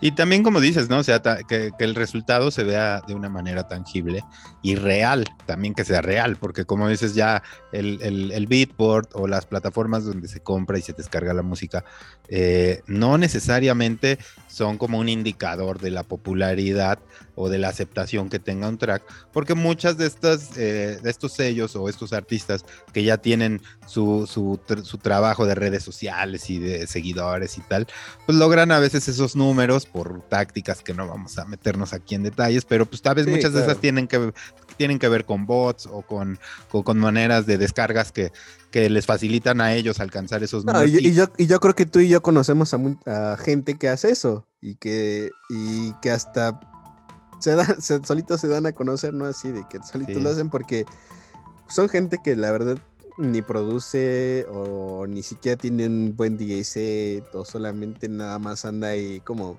como lo mencionabas al principio, ¿no? Que es solamente quiere ser la cara del, del momento del sello, o del, o porque pues, en ese momento él es el que está aportando el barro y quiere estar ahí enfrente, ¿no? Y, o sea... O que le ha invertido bastante a sus redes sociales, ¿no? Seamos sinceros, ahorita, ahorita sí se maneja así el pedo. El que le invierte es el que está enfrente, güey. Sí, a mí, a mí incluso hasta sin avisarme me han agregado ahí a, conversaciones de WhatsApp o, chats de WhatsApp o de, de Facebook. Eh, justamente para que, donde, se, donde se gestan todas estas estrategias para que alcancen los números de ciertos releases, ¿no? Y, dices, ay, yo ni les pedí estar aquí, ¿no? Y cuando tú necesitas del apoyo, luego ni corresponden ni nada. Y, güey, te contesten así como que, ¿quién eres, güey? O sea, no, dices, güey, pues yo te, yo te apoyé, güey. Sí, güey, pero pues ¿quién eres? ¿O qué pedo? Güey, no, y que además es eh, eh, lejos, de, aportar algo a la, a la escena, pues la, siguen nutriendo de ese material que pues al final, o sea, volvemos a lo mismo, no es lo, la respuesta de, la gente del dance floor, o sea que al final es, es, como tu medidor, ¿no? O sea, te presentas en un buen venue o en un venue regular o en un venue chiquito, en cualquier tipo de venue, ves la respuesta de la gente, ves cómo funciona lo que estás haciendo en un buen sistema de sonido, cómo va sonando y que al final ese es el mejor indicador, no necesariamente los charts de, de Beatport, que es como se mueve mucha gente, ¿no? Que eso es como se hacía antes, como tú lo mencionas. Ibas y lo ponías y se le gustaba a la gente, iba para arriba, iba para arriba, iba para arriba. Ahorita, ¿quién es la persona que realmente dice que es top ese tipo de música? O sea, no, no tenemos algo tangible que, que, digan, es que, la, es que toda esta gente dijo que esta rola era la chida, ¿no, güey? O sea, no, güey, o sea, es porque están pagando porque la rola esté ahí puesta, güey, ¿no? Digamos. Claro, yo me he llevado sobre y que sea el, el pinche top, güey. Y tú la escuchas y dices, güey, ¿cómo este pinche rola va a ser el top, güey? Exacto. o este artista en general. O este artista, güey, exacto. Que yo me he llevado varias decepciones, así de que voy de repente a eventos o toco en algún evento y me toca alternar con alguien que está súper de moda. Y cuando lo escucho tocar, como dices tú, así de pues, no traes nada, se escucha súper genérico, incluso técnicamente te falta. Incluso tocas lo mismo así toda la línea, güey, lo mismo, güey, una hora, güey, qué pedo, güey, ¿no? O sea. Sí, totalmente. Y gente muy renombrada. gente muy renombrada en la escena mexicana, tampoco vamos a decir nombres. No voy a decir nombres, pero, me he topado, pero sí, sí, eh, pero también está el otro lado, así gente que lo maneja de totalmente el otro lado y que de eso sí se vale decir nombres, que eh, por ejemplo de géneros que incluso no son lo que hacemos nosotros, por, por ahí anda Josie Telch, que anda tocando en los mejores festivales de entre Psytrance, Hightech y de ese sí, yo soy fan de Yoshi, ¿eh? Y, que artistas súper chingones andan poniendo sus tracks en sus DJ sets y que dices, órale, o sea, tú lo, tú lo buscas en los charts y no lo vas a encontrar, pero está firmado en los mejores sellos, tiene el feedback de artistas súper chingones en su escena y está tocando en los mejores. Yo conozco uno, yo conozco un, tengo un amigo en común con, con alguien aquí en Pachuca no sé si, me llega a escuchar, pero se llama, se hace llamar Windows 7. Este brother es un chavito, güey. Es un chavito, güey. Hace una música increíble y, y firma en sellos bien cabrones, güey. Pregúntame en dónde está tocando, güey. ¿En dónde, güey? Nadie lo jala, güey, porque nadie lo conoce, porque nadie sabe quién es, güey. Pero el morrito, güey, está firmando en pinches sellos mamalones, güey. Te lo juro, güey. Y hace música muy cabrona, güey. ¿Y sabes qué? ¿Sabes cuál es su. Una computadora, unos bocinitas, güey. Y un cuartito, güey.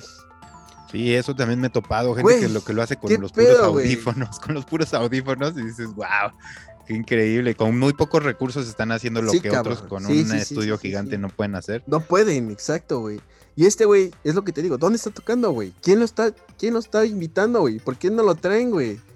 ¿Por qué, güey? O sea, ¿qué está pasando? ¿Por qué ese tipo de gente no está evolucionando? ¿Por qué no está representándonos, güey, en otros países, cabrón? O como los, los zombies en Miami, que la están rompiendo bien, cabrón, en todo el mundo. Güey, yo conozco a Cani y Cani es una persona súper, súper chida, güey. Súper amable, güey. Súper, súper buena vibra, güey. Yo te, de verdad tengo el gusto de decir que lo conozco, güey. Y qué bueno que la está rompiendo junto con la otra chava por allá, güey, y, enseñándole qué, de qué está hecho el power mexicano. Y realmente ellos sí hacen música chida, güey, porque yo lo vi, güey, yo lo, yo vi, güey, yo lo, yo lo conocí, yo, yo hablé con él y, le dije, güey, felicidades, cabrón, porque tú estás llevando a México a otros lados, cabrón. Sí, en una escena que acá no topamos. O sea, acá en México no los topan tanto como los topan en Europa. Lo mismo que Josie Telch y que Clayman, por ejemplo. Te juro que si yo los, yo los traigo aquí a Pachuca, me dicen, ¿quiénes son esos güeyes? Sí, eh, y fíjate qué pasa, ¿no? O sea, por ejemplo, en, eh, he visto a, a Josh Telch el año pasado lo vi tocar en algunos lugares bien pequeñitos, creo que justo también hay en Pachuca, eh, a Clayman. acá, por acá. Y este, y luego los ves tocar en el Boom Festival y dices, qué pedo, ¿no? O sea, sí, güey. Y la gente vuelta loca. los van a ver, güey. Y, aparte, voy a ser bien sincero que aquí la gente, la verdad, no, no hay mucha escena electrónica aquí, ¿eh? No, y en general en, el país también la, la, porque lo mismo pasa, o sea, lugares donde la escena está muy, eh, tiene un boom muy grande como Tulum y así, pasa lo mismo, o sea, están siguiendo artistas que tienen un trabajo de redes sociales, no tanto que tienen un trabajo de estudio, que es que cuando se suben al escenario, también su trabajo en el escenario pues, deja mucho que desear. Deja relucir, sí. ¿no? Sí, güey, qué pedo, güey. Yo esperaba más de ti, cabrón, ¿no? Claro, y, fue súper. Yo ahora que vi clips del, del Boom Festival y que vi que, lo que lo que tocó ahí Josie Telch, y vi que varias de las rolas que él tocó en su live las pusieron en diferentes días otros artistas, o sea, también, porque él se las hizo llegar a... Habla mucho de, él también. Habla mucho de él, ¿no? Y que, y que cuando él estaba tocando, en el, en el dance floor, estaban otros artistas que se dieron el tiempo de decir, a ver, vamos a ver este chaparrito. Voy a escucharlo, ¿no, güey? sí, le mandamos un saludo al Ben Joseph que se acaba de casar. un abrazote a la Lo tuvimos el año pasado acá en la segunda temporada, también a Clayman, que es alumno de él. Mi, amigo Marco Anquiude también es, es, eh, es alumno de Just Telch y le hemos aprendido bastante. También es alguien que comparte mucho su, todo lo, su, conocimiento. Está muy preparado para hacer lo que hace y, y, que es un poco lo que falta, ¿no? O sea, también como, bueno, tú eres alguien que también tiene mucha preparación eh, académica en este sentido. Eh, la formalización, digamos, ¿no? De todo esto, porque no solo se basa en, en tener un buen oído. no, no deja de ser un trabajo, ¿no? No deja de ser un trabajo no deja de ser algo que, también te dinero, ¿no? Pero, pero yo creo que la profesionalidad ahorita vale mucho. Vale mucho la forma en cómo lo hagas. A lo mejor yo también conozco que no está estudiada, pero que lo hace bien y que sabe hacerlo, la verdad. Te lo juro, güey. Pero, pero la gente que, que está ahorita en, manejando la onda, yo creo que no sabe, güey. Yo no sé, yo creo que no saben. Yo creo que solamente tienen dinero. O le, supieron pegar, le supieron invertir, las que tenían el poco recursos, se lo supieron invertirlo como en el punto eh, exacto de sus redes sociales o de su imagen, que los lleva a estar en, dentro de la escena y que poco a poco también se van saliendo del país y todo. Pero a veces yo digo, bueno, la gente que lo sigue y sigue su popularidad y tal, eh, te digo sin mencionar nombres, eh, no sé a qué responda, porque en el escenario muchos de ellos a mí me han decepcionado bastante y en su trabajo, su técnica, incluso sus tracks, eh, a veces digo, híjole, o sea, no es como, o sea, no es el trabajo que, le escuchamos a otros como a los zombies, como al mismo Clayman, como al mismo Just como a otros artistas que hay varios que le están pegando, al Redraft Memories, Bishop, al Bishop, el mismo Mauricio, eh, al mismo Mauricio Clank, él, pues, mucha gente ya no, de las nuevas generaciones ya no lo topa y por lo mismo no lo sigue y está haciendo cosas súper cabronas. Y no saben qué hace, güey. De hecho, hay un, hay un, bueno, no sé si la gente sabía, tú sabías, que va a ser una compilación por parte de DJ Klein por diferentes de un compilado de varios mexicanos. De hecho, estoy preparando mi track para mandarlo, a ver si quedo. La de Tol Técnica, ¿no? La de Tol Técnica, güey. Sí, güey, exactamente. Precisamente. O sea, ¿qué tipo de artistas? O sea, no creo que vaya a escoger a cualquier tipo de gente Clank para meter a, un, a, su, disco, cabrón. O sea, si va a escoger a, a alguien que es que a lo mejor no tenga el conocimiento, pero tenga un buen sonido, güey, que sepa lo que está haciendo, ¿no? Que se escuche que está haciendo algo. Que transmita, güey, ¿no? Que te digas, güey, este güey me está transmitiendo algo, sí se siente, ¿no, güey? Sí, sí, la verdad es que también, y también eh, reconocer que a pesar del, del paso de los años, se, o sea, han sabido refrescar su sonido, ¿no? O sea, el, por ejemplo, el caso de Mauricio, el mismo Tiny Toon, el hecho que han ido, son, son de la misma generación, el Basic, que, que, son, bueno, el Basic ya es de una generación después, pero el Tiny Toon, el hecho el, el Mauricio, tienen todo el camino recorrido y actualmente suenan súper frescos, ¿no? y, y creo que ya toda esta evolución de las redes sociales les perjudicó bastante en el sentido de que la gente pues no lo sigue porque no los topa y no respeta y también ya ven a alguien mayor haciéndolo. Respetan, güey, exacto. Y ya ven a alguien mayor haciendo, ¿y este señor qué pedo, no? y, no le dan la, oportunidad. Quieren ver gente joven y acá, ¿no? Así rompiendo. Y, gente que está brincando en el escenario, que trae una máscara, que trae luces, que trae... Eh, pero todo en un sentido menos artístico y más de imagen y que, que al final no refleja nada de su si no, se, si no se ve divertido, no está chido, ¿no? Casi, casi. Bueno, yo lo siento de eso. Y los que viajan, e incluso parte de eso son los que viajan con su crew, ¿no? Así que dicen, ah, no, este, tú ves a todos los artistas en ese venue tocando en un escenario vacío porque la gente está en el dance floor y llega el artista disque headliner y trae a su crew que está bailando atrás de él, brindando con champaña y hacen simular que la fiesta está bien buena. Está buenísima. y, en el video, en el video de, de, redes parece que sí, ¿no? Pareciera que es un fiestón, pero pues los de abajo dicen, pues, ah, pues, la música está regular, este, les falta, a lo mejor sí los eh, contagia un poco todo lo que traen atrás, pero el, el trabajo, digamos, eh, de, los artistas que le están rompiendo en Europa y que le están pegando bien machín, eh, tú lo, te escuchas la música y dices, wow, está súper trabajada, la música está súper chingona, su concepto está bien cabrón, su vestuario no tiene nada que ver, no están brincando, no traen máscara, etcétera. Son un concepto que va orientado hacia el sonido, hacia la música, y hay pocos casos, ¿no? Y tienen que buscarle afuera, ¿no?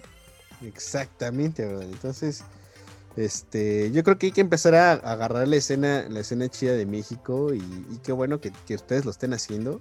Digo, yo no me considero ni el mejor ni nada, pero considero que, estoy tratando de ayudar a que, a que la escena crezca y que, y que sea algo bueno para, para todos nosotros, ¿no? Porque ya no, ya no pasa eso de que, de que, de que realmente propongan a gente que, que esté haciendo cosas realmente buenas. Ya, ya dejemos eso de, la pinche imagen y todo eso. Mejor apoyemos a artistas que realmente estén haciendo cosas buenas, que realmente estén aportando y que estén ayudando a otra gente, ¿no? Porque también eso vale mucho. Que ayuden a otras personas para que, para que podamos seguir teniendo más artistas buenos. sí, eso, es súper importante, ¿no? O sea, que, que se gesten nuevos talentos y que se refresque la escena y que además se, se diversalice, ¿no? O sea, sea más diversa la, la, escena, que, yo creo que le falta mucho. Si me permites, vamos a hacer otro corte y regresamos con este tema porque está súper interesante. Pues de la segunda parada técnica, estamos en este tema súper interesante de cómo ir refrescando la escena y el trabajo tan importante que ellos como Fibonacci puede ofrecer, que digo, es uno de los ejemplos. Por ahí hay otra gente que también lo está haciendo, pero son los, los menos, ¿no? O sea, la mayor parte de la escena está enfocada en el mainstream y muchos de los, de los talentos nuevos están tratando de ser mainstream, que yo creo que es algo que lejos de contribuir daña mucho, ¿no?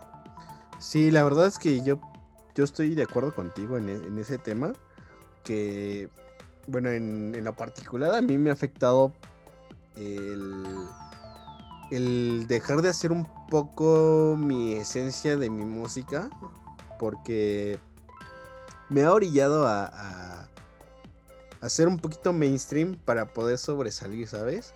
Porque me he dado cuenta que aquí, en, desgraciadamente en nuestro país, el apoyo, si no eres. Si no eres como famosillo, como que no, no te topa la gente, como que no te dan la oportunidad de sobresalir, ¿sabes? Entonces, ahorita estoy, estoy optando un poquito por hacer un unas producciones más, más comerciales, por así decirlo. Pero bueno, yo digo, yo creo que es parte de, de tu formación como artista también hacer un poquito de eso, ¿no? Entonces, trato de no hacerlo, pero en esta ocasión no estoy haciendo algo tan, tan comercial, pero me estoy enfocando en, en agarrar cosas del pasado, ahora sí como que back to basics, y este, y agarrar ciertos samples, ciertas cosas para poder enriquecer mi música y darle como otro, otro panorama más, no tan mainstream, pero, pero un poquito más reconocible para las personas, ¿no? Porque, por ejemplo, a lo mejor no hago toda la rola de un, de un track que estoy como haciendo el botleg, pero agarro ciertas frases y ciertas cosas para enriquecer mi música y hacer que sea a lo mejor no un boom, pero que sea enriquecimiento para la música que estamos realizando dentro de la escena mexicana, ¿no? Porque eso también me he dado cuenta que, por ejemplo, como Aaron Sevilla, ¿no? Tiene su cierta peculiaridad para usar, no sé, ciertos samples de, de salsa, de cositas así como muy mexicanas, muy, muy guapachosas, que me gusta que suena un poquito mainstream, pero funciona dentro de la pista de baile. Y no es, no es nada fuera de lo común de lo que se hacía antes, ¿no? De agarrar, pues, no sé, por ejemplo, una rola de Madonna, una rola de Michael Jackson, una rola de, de incluso de los The Smiths, ¿no, güey? O de Kraft, güey, para poder remixearla o hacer un bootleg. Y a lo mejor no mejorarla, porque yo no lo, no lo considero mejorarla, sino hacer una idea diferente pero con, con tu propio, con tu, con tu propio toque, ¿no? Por así decirlo. Y que no necesariamente es comercial, ¿no? O sea, porque creo yo, bueno, no sé si coincides, comercial ya es como esta parte del, del, boom justamente, ¿no? Pero sí, como dices, coincido mucho en el término que utilizaste, que es como hacer algo que pueda ser digerido con mayor facilidad, que también está pensado como para diversos oídos porque a veces, a veces como que los proyectos, a nosotros en, en Bélica Music nos pasó, que, que, te enfocabas mucho en hacer un cierto estilo, pero que ese está, o sea, tu nicho es muy pequeño, ¿no? O sea, como que poca gente se, se presta para escuchar a veces ese tipo de géneros y a veces utilizar versiones de ochenteras, de, de alguna, de algún track que sí fue popular para tocarlos Exacto. en vivo, pues, donde ni siquiera pagas los derechos, o sea, nada más lo, lo, podrías tocar en vivo, no lo podrías vender, no lo podrías meter a una compilación y demás. Nosotros lo hicimos, lo hicimos con Madonna, teníamos por ahí unas vocales de Madonna eh, hace como 12 años y, y, las tocábamos solo en nuestro live back y estaba súper chido y no necesariamente nos, nos, volvió populares ni comerciales ni nada. Pero la, la gente como que lo, lo digiere mejor y dice, güey, esa rola ya la conozco, güey, y, y la, la, mezclaron, güey, ah, qué buena onda, güey, y como que se les vuelve más divertido el ambiente. Bueno, yo me he dado cuenta como de eso, ¿no? Sí, y también como que, eh, te, te, o sea, gente que no te topa, y que no siguen tus redes sociales y todo, bueno, en aquel tiempo las redes estaban en pañales y eso, eh, sí, también sí. La, la, o sea, vuelve, o sea, te, lo, te, acerca mucho a la gente, o sea, te puede acercar mucho al dance floor, sobre todo cuando la gente tiene como esa idea de, a ver, pues, ¿qué, qué me vas a presentar, no? O sea, estoy, estoy esperando al, al, headliner, a ver qué me vas a tocar tú, estoy esperando al internacional, a ver qué vas a tocar tú, y a veces esas versiones te acercan mucho a la gente que, que es escéptica, ¿no? Exactamente, sí. Sí, porque no sabes que nunca te vas a encontrar en el escenario gente que, pues como tal vez como nosotros, ¿no? Que espera, que espera mucho de, de nuestros artistas que a lo mejor admiramos, admiramos y que vamos a ver en ese momento, ¿no? Y lo, lo peor que quieres es, es, es esa, esa decepción, ¿no? De, güey, no mames, yo esperaba que, que, que hicieras algo más chido, güey, ¿no? Por ejemplo, a mí me pasó alguna vez con, en el Seitrans con Yael, güey. En una vez que lo fui a ver en un Nomix, cabrón. Yo, yo pensé que iba a tocar en vivo, iba a ser un pinche live act acá bien loco, güey. Bien chido. Y, y de repente sale con un DJ set ahí medio piterón, güey. Y dices, güey, qué pedo, güey. Pues si tú te anunciaste que ibas a venir con un live act, güey. Estás engañando ya a la gente, ¿no, güey? O sea, qué pedo, güey. O sea, yo creo que no puedes jugar con eso de estar engañando a la gente de o sea, si va a ser un live act, güey, es porque neta vamos a hacer un live act, güey. Un DJ set, güey. DJ set, cabrón. Yo me ha tocado de ver, güey, que, que anuncian que. Ay, live act, güey. Y se montan con su computadora y una controladora, güey. Y dices, güey, eso no es un live act, cabrón. Aguanta, cabrón. ¿A quién quieres engañar, güey? O sea, no seas mamón, güey. Y las productoras también cómo se prestan para hacer ese tipo de cosas y de engaños, güey. O sea. Sí, aparte en, los tiempos del Psytrance, eh, ver una computadora era sinónimo de, de live act, ¿no? Entonces te imaginabas que estaban tocando. Pero eh, entre las complicaciones del escenario y de- de- del sonido y del, de hacer el setup y todo eso, mucha gente lo fue automatizando, ¿no? Al grado de que ya había gente, y todavía la hay, que te dice, apenas me encontré con alguien que, con quien estoy firmado en, en un label en particular, que no va a decir su nombre. Y nos decía, yo ya llevo seis meses trabajando en mi live act y no sé qué. Y tocó después de nosotros en una fiesta muy reciente. Y eran sus chorizos pegados uno tras Sí, atrás de uno otro. tras otro. y traía un TR-808, no me acuerdo cuál. Eh, pero nunca vi cómo, cómo en realidad tocaba, ¿no? Porque desde que vi sus, sus, sus tracks pegados uno detrás de otro, De- dije, no, ya. "Ah, ya le ya". perdí yo atención, ¿no? Ya no lo tomé tan en serio. Y, y varios artistas ya dejaron hasta esa imagen, ¿no? O sea, en, en la misma escena de Psytrance, el Captain Hook, eh, él eh, te- salía con su computadora y tenía los chorizos ahí pegados, ¿no? Y creo que él sí en algún momento uh, variaba el orden en que las, las ponía. Y este, actualmente ya solo toca en DJ set, lo cual me parece mucho más honesto, ¿no? O sea, porque dices, güey, pues, Claro. los traías ya Lo editados. mismo, güey. Ajá. Además era como de más de hueva, ¿no? Así de, pues los pego, güey, y hago como que le, po- le subo y bajo el bajo, güey, o lo subo y bajo y nada más como que no se dan cuenta. o sea, sí se dan cuenta, güey. Pero te voy a decir ahorita alguien que hace algo parecido, pero no, si es un live act. Fíjate que Sharigrama hace algo así, pero hace sus choricitos de, de ciertos sonidos y hace sus escenas, güey.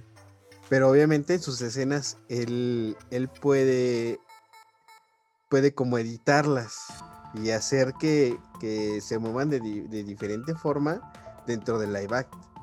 Y eso lo hace más interesante de que sus chorizotes pues no suenen, no suenen, no digas, ¿cómo le hace para que suene, por ejemplo, el TR8 al mismo tiempo y con el mismo kick? O a lo mejor no se vayan a empalmar y cómo le hace, cabrón, ¿no? Porque si, obviamente, si se empalman los dos kicks, se va a sonar un pinche cagadero, se va a Sí, sumar sí. la pinche señal, güey. Y ese, ese proyecto de Sharigrama, bueno, yo le perdí hace mucho tiempo toda la, toda la pista, pero yo recuerdo que fue eh, una de las sorpresas eh, positivas que me llevé en un festival, pero te estoy hablando de que era creo que el 2002, una onda así, que yo no los, de hecho creo que fue por un booking que nosotros les hicimos para una fiesta, porque en algún momento nosotros también hacíamos fiestas de trans, y los fuimos a ver a, un evento, no me acuerdo dónde, pero era algo así como en en el Estado de México, en Amecameca, no sé, algún escenario así natural muy chingón. Y tocaron después de los internacionales, de varios internacionales ya para el amanecer, cuando eran un dueto, estaba el buen Carlos que en paz descanse. Y, y me acuerdo que llegaron y sonaron súper gordos, súper chingón, súper potente. El vampiro era un movimiento en el escenario, eh, súper energético. Estábamos todos Siempre, más siempre. chavos. Siempre estaba, estábamos todos más chavos aparte. Y este, y me llevé una sorpresa súper chingona, ¿no? Que dije, órale, se suenan mejor que muchos internacionales de los que ya escuché esta noche. Y, este, y no, era algo que no me lo esperaba. Y era eh, eh, cuando eh, en ese momento ir a un festival o a un rave era ir a escuchar la música. O sea, no, no ibas a ver tanto al artista porque como no había redes sociales, no los conocíamos ni, o sea, tú los veías tocar y no sabías quién era porque no los conocíamos. O sea, no, no, no, había, no existían las redes sociales simplemente. Entonces no, no, no los conocíamos en persona, no conocíamos su cara, no conocíamos. Sí, mucha nada. gente preguntaba, oye, güey, y se asomaba en el player, oye, güey, ¿quién es esta? Y a veces no sabes si sí te estaban diciendo la verdad, ¿no? Sí, eh, sí, exacto. Oye, güey, ¿no Sí. sabes quién está tocando? Pues creo que del Simon Postford, güey. Ah, no mames. Y no era. Era, güey. era otro güey, no, el, el esquimo, güey. Ah, no. A mí me llegó a pasar muchas veces y me llegó a, to- o sea, yo, yo mismo era de los que se paraba como a veces hasta adelante Y, le preguntaba a los de enfrente, oye, ¿quién está tocando? Porque está tocando súper chingón, ¿no? Y porque no, justamente no los conocíamos, ¿no? Ahora con las redes sociales ya está, la gente va en espera de que le pongan los tracks que ya conoce, ¿no? Que toquen lo que ya conoce. Y, Ponme lo que yo ya escuché de ti, güey, ¿no? Y específicamente las rolas que yo conozco, no las que tú quieras. Y eso, y eso sí ya nos acerca mucho al mainstream eh, de todos los géneros, ¿no? O sea, cuando, cuando alguien va al concierto de una banda, de cualquier banda, de cualquier género. Por ejemplo, incluso las buenas, así, legendarias, que vas a ver a Pink Floyd. Sí, sí, sí. A mí me llegó a pasar, ¿no? Que, que, fui a ver a Roger Waters y cuando tocó su material nuevo, todo el mundo así como de qué pedo con esa música, ¿no? O sea, yo quería escuchar las, los hits de Pink Floyd, la música que a mí me gustaba, etcétera. Y porque tienen, eh, un concierto tiene esa finalidad, ¿no? Como, como de, es una muestra de lo que... Y escuchar los, los, los, tracks famosos de un artista, ¿no? E incluso cuando se hace, se hace una gira de un artista de ese tipo, eh, va, va a promocionar un material que ya lanzó, a la venta. Normalmente no vas y tocas música nueva en un concierto y es muy riesgoso para un artista de ese tipo. Y yo creo que actualmente en las fiestas pasa eso mucho, pues en todos los venues. La gente ya va esperando sus hits, incluso los está ya con la cámara prendida para grabar la historia de, Instagram y, y creo que son las cosas que dañan demasiado la escena, ¿no? Porque hay gente que trae cosas muy novedosas, muy, muy propositivas, son propuestas muy amplias y la gente no se toma el tiempo de escucharlos, ¿no?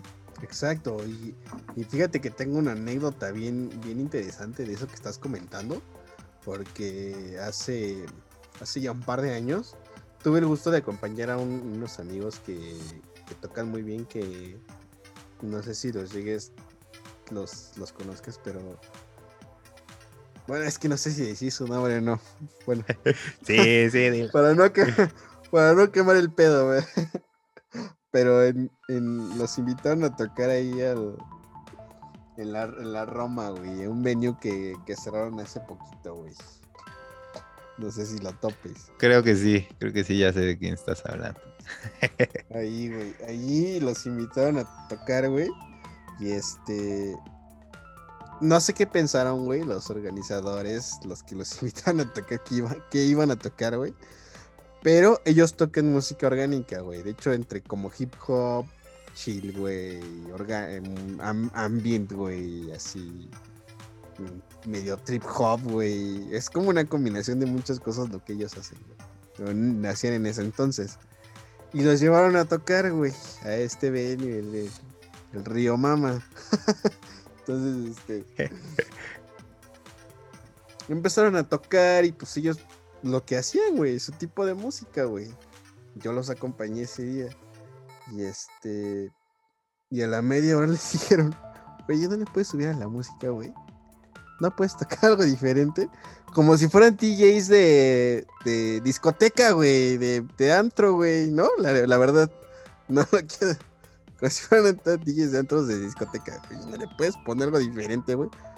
Oye, cabrón, pues es que esto es lo que yo toco, güey. No te pusiste a investigar qué es lo que toco, güey. O sea, ¿qué pedo, güey? ¿Qué es qué pedo? Pues ya me pagaste por, por venir a tocar mi música. Y esta es mi música, güey. Eso mi mood, güey. O sea, porque, o ¿para qué me contrataste, no? Para venir a tocar una música que yo no toco. No puedo, güey. Y se bajaron del escenario y nos fuimos, güey. Sí, que es mejor, ¿no? Sí. Claro, güey. Y, respetablemente ellos también dijeron, güey, es que eso yo no toco, güey. Eso no es mi música, güey. O sea, si tú me contrastaste para, para venir a, tocar algo que yo no toco, güey. O sea, no. No puedo, güey. Ni lo traigo, ¿no? para empezar, güey. Exacto. Y es que además cuando es, se trata de un DJ set, es muy fácil pedírselo porque se asume que un DJ set puede ser muy variado, ¿no? Entonces, un buen DJ tendría que estar muy bien preparado, menos especializado en sus géneros, digamos, tendría que tener mucha variedad y podría tener esa flexibilidad arriba del escenario. Pero incluso hay DJs que traen su propia música, o sea, que solo tocan propios, sus propios tracks en DJ set. O sea, o sea ya ha cambiado mucho la, forma en la que la gente presenta su música y hay quienes solo llegan a hacer DJ set de sus propias rolas. Entonces también dicen, pues no tengo eso, ¿no? O sea, no, no, no, no tengo manera de cambiarle. Si te gusta esto está chido, si no, si no lo quieres escuchar, me bajo, Lo siento, hermano, sí. Y, y ahora imagínate, así, nada más para, para ponerte de ejemplo, que era un mod, lo que tocan ellos tipo Mutec, güey. Uno de ellos tocó en Mutec, güey. O sea, y que- querían que tocaran acá bien, este, bien antro, güey. no sé. O sea, vamos a, vamos, de- regresamos a lo mismo, o sea, pensaron que porque tocaron en el Mutec, güey, iban a, iban a ir y iban a aprender a la gente de la misma manera en que lo hicieron allá. O sea, nada que ver, güey, porque ni siquiera es el mismo tipo de gente, ¿estás de acuerdo? Sí, exacto. Y eso pasa bien curiosamente con muchos promotores, ¿no? Que van a festivales de ese tipo, ven la reacción de la gente con ese tipo de, proyectos y dicen, ah, esto me va a funcionar súper chingón en mi venue. Y, y no consideran que también es un público que ahí en ese tipo de festivales va eh, abierto a escuchar cosas nuevas. De hecho, la idea de ese festival es proyectos nuevos con, Proyectos con nuevos. propuestas diferentes, ¿no? Exactamente. Entonces, pensaron que cuando lo llevaron a su, a su, a su lugar, pues iba a ser un hit, ¿no, güey? Y no, güey, y la gente pedía que pues, tocaran algo más, güey, porque la gente pues iba a escuchar, a echar desmadre, ¿no? ¿A qué vas a un antro, güey? O a una discoteca, güey, echar desmadre, güey, ¿no? A escuchar música, punchis punchis, acá, güey, o, o en otro, en otro aspecto, pues salsa, ¿no, güey? O cumbias, o algo así, ¿no? Sí, o rock, o lo que sea, güey, sí, rock, sí. güey. Cada quien tiene como su mod, ¿no, güey? Pero, Sí. pero en este caso, sí me di cuenta de que la escena ya estaba corrompida por el favoritismo y por el. y por el. Pues ellos tocaron ahí, güey, pues quiere decir que pueden tocar en cualquier lugar, ¿no, güey? Y no. Que, que es un poco del. No, el- que es un poco el trabajo del, del- del promotor, ¿no? Así como de. Eso quiere decir que no era un buen promotor, la verdad, Exacto. la persona que estaba ahí, güey. Sí, exacto. Y- Solamente estaba buscando la fama de alguien más. Y no, Sí. no funcionó. Y, sí, y, y porque mucha gente de, de los que siguen a este, este tipo de proyectos, la mayoría de las veces no se deja arrastrar a cualquier venue. O sea, dicen, bueno, yo voy a Mutec a escuchar eso. Y no voy a encontrar las mismas características de sonido, de, de acústica en, en otro venue, a diferencia de lo que escucharía en Mutec, ¿no? Entonces, Claro, se presta, se presta de Nada otra ver, manera. nada que Ajá. ver. Y eso, eso daña mucho la, la- la escena, ¿no? El hecho de contratar a alguien de una manera eh, en la que ni siquiera sabes qué es lo que va a presentar, pero te guías nada más por la popularidad. Y guiándote por la popularidad, pues vas a tener como que eh, to- todo, todo el, la- el espectro musical pues carente de sentido si, si no lo planeas bien, ¿no? Y pues, aparte, como, como dicen los mexicanos, te puede salir el tiro por la culata, güey. Así de fácil, güey. sí, Pensando que, que iba a ser algo súper chingón. Y la verdad es que te va a salir algo súper que no esperabas, ¿no, güey? Claro. Por, todo por pensar que era algo de lo mejor que, que no conoces, tal vez, ¿no? En ese caso. Y que también lo- no lo anuncias de manera correcta. ¿no? También, exactamente. No, estaba, estaba anunciado de la manera más correcta, porque todo, todos los que lo conocen o lo- lo- los que van a ver a ese artista saben cuál es su mod, güey. O sea, Era el venue incorrecto. era el venue incorrecto, güey. Y la persona que los buqueó no sabía lo que estaba haciendo. La verdad, así, así de fácil, güey. O sea, no duraron más de una hora en el escenario. Y nos fuimos, güey. ¿Qué te quiere decir eso, güey? ¿Que ¿De Sí. quién fue el er- No fue el error del artista, güey. ¿No? El, el artista al, al final de cuentas fue a tocar lo que, lo que él sabe y lo que para lo que lo contrataron.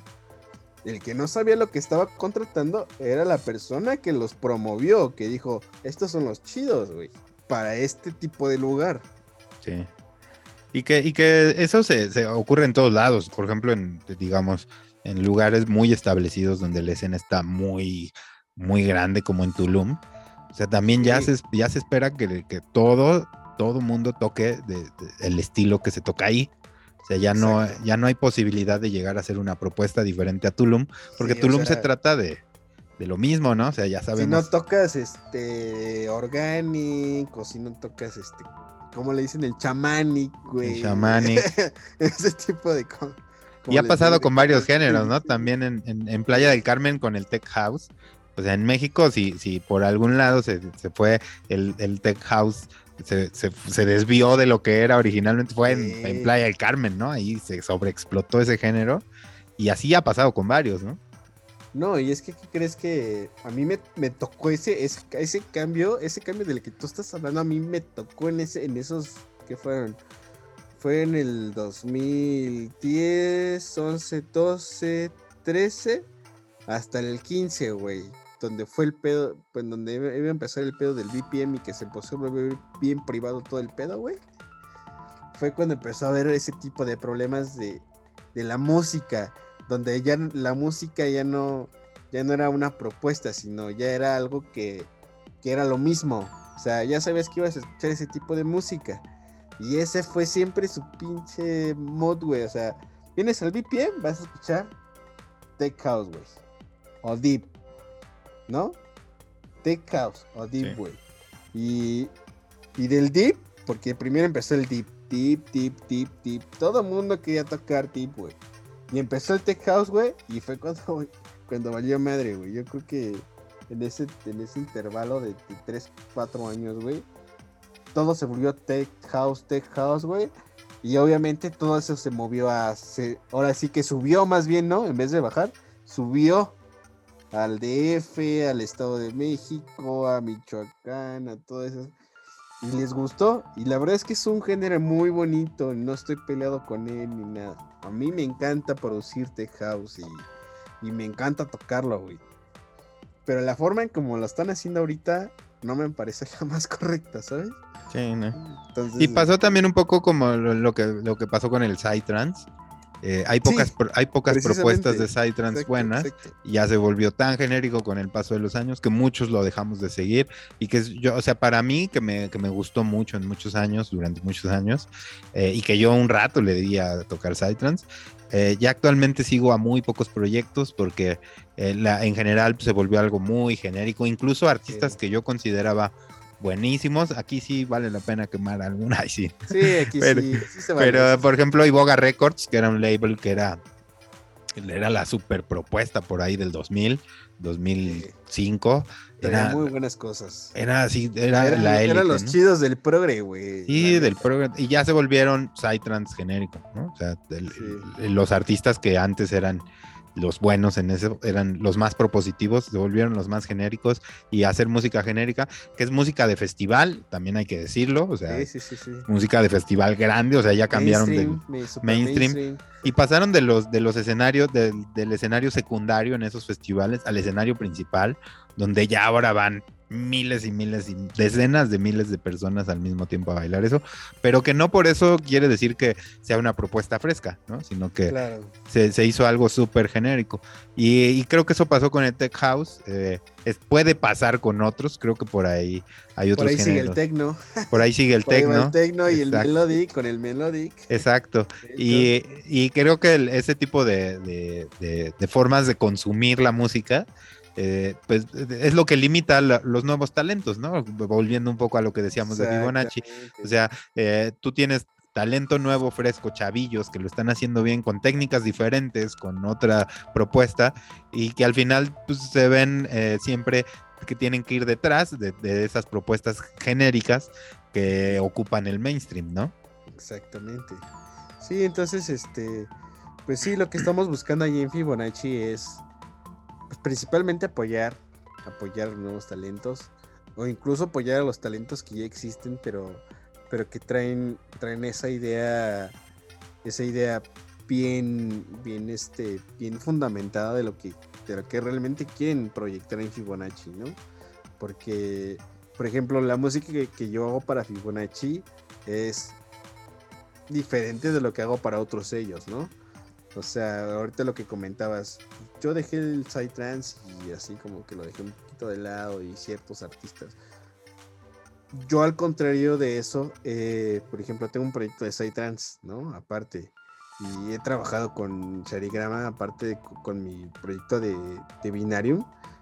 He trabajado Psytrance, he trabajado este Tecno, he trabajado Progressive, he trabajado este, Melodic, este, incluso hasta Tech Chaos, ¿no? Entonces, pues, yo quiero que la gente vea que Binarium no solamente es, es algo en específico, ¿no? O sea, Binarium puede ser muchas cosas, ¿sabes? O sea, no, tiene que ser solamente techno, güey, o solamente tech house, o sea, no sé cómo me, me identifico como un Sasha, güey, un algo así. Sasha no solamente es, es lo, lo mismo, siempre tiene como sus diferentes formas de moods, de hacer su música, de expresarse, ¿no?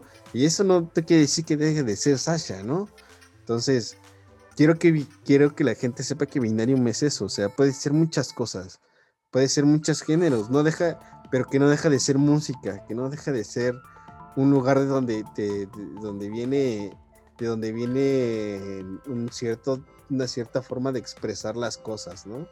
En este caso, mi, mi forma es de diferentes formas, ¿no? A lo mejor un día tengo ganas de ser psicodélico, otro día tengo ganas de ser deep, otro, tengo, otro día ganas de, de ser minimal, otro día tengo ganas de ser techno, güey. O sea, no dejo de ser binarium, cabrón, ¿no? O sea, binarium es eso, güey, es música. Es súper complicado, man- es complicado manejar esas facetas en la actualidad, porque la gente te sigue por algo que conocen, ¿no? Y cuando te escuchan tocar en vivo, esperan que toques eso en particular, lo que decíamos. Exacto, exacto. Entonces eso te, te- te vuelve ya un limitante, ¿no? O sea, al grado de que muchos de los del- de la escena, de la escena trans mexicana, por ejemplo, que donde estaba Basic, donde estaba el buen Odiseo, a quien le mandamos un saludo, Saludos Varios- al buen Ulises. al buen Ulises, También varios lo de nuestros, Y es muy buen amigo. Sí, varios de, de- de nuestros amigos que le daban al Psytrance tuvieron que hacer proyectos con otro nombre, porque ya con el nombre de, de, de, de de, los mismos Sharigrama, el- los mismos Ecliptic, güey. Ecliptic. No. Ecliptic que son buenísimos, o sea, tuvieron que hacer otros proyectos con otro nombre y trabajarlos desde cero en su imagen y todo esto, eh, porque la gente ya no los aceptaba con otra música, ¿no? O sea, ya esperaban Exacto. lo mismo de que ellos. siempre fuera lo mismo, güey. Exacto, güey. Pero es como, es, es como lo que te, te estoy hablando, por ejemplo. No sé. Ahorita se me viene al artista, una, una- un artista muy pop, güey. Shakira, güey. Shakira no siempre ha hecho lo mismo, güey. Sin embargo, sí ha tratado de adaptar a, la- a las tendencias y, y a su tipo de, de mainstream que ellos manejan, ¿no, güey? O sea, diferentes artistas, o sea, no sé, hablamos de este güey súper famoso que es gay, ¿cómo se llama? Este, este, ah, no sé, ahorita, pero bueno, ese fue mi ejemplo ahorita, ¿no? O sea, no, no puedes seguir en una, tendencia todo el tiempo, güey, porque no siempre vas a ser la misma persona, güey. Hasta, hasta la, la personalidad de, un, de uno mismo va cambiando en diferentes temporadas, güey. Yo, por ejemplo, no soy el, el mismo cabrón que era hace 10 años, güey, ¿no? Fiesteando en Playa del Carmen y, y haciendo otras cosas. Yo ahorita estoy en casa, güey, casi las casi las del 24/7, güey, produciendo y haciendo otras cosas, ¿no? Por ejemplo, güey. O sea, Claro. ya ya no es el mismo mood, ya no piensas lo mismo. Incluso la forma de expresarte es diferente, tanto tanto en tu vida cotidiana como en la música, ¿no? Sí, y, y que es difícil de, de- de proyectar en ciertas eh, carreras artísticas.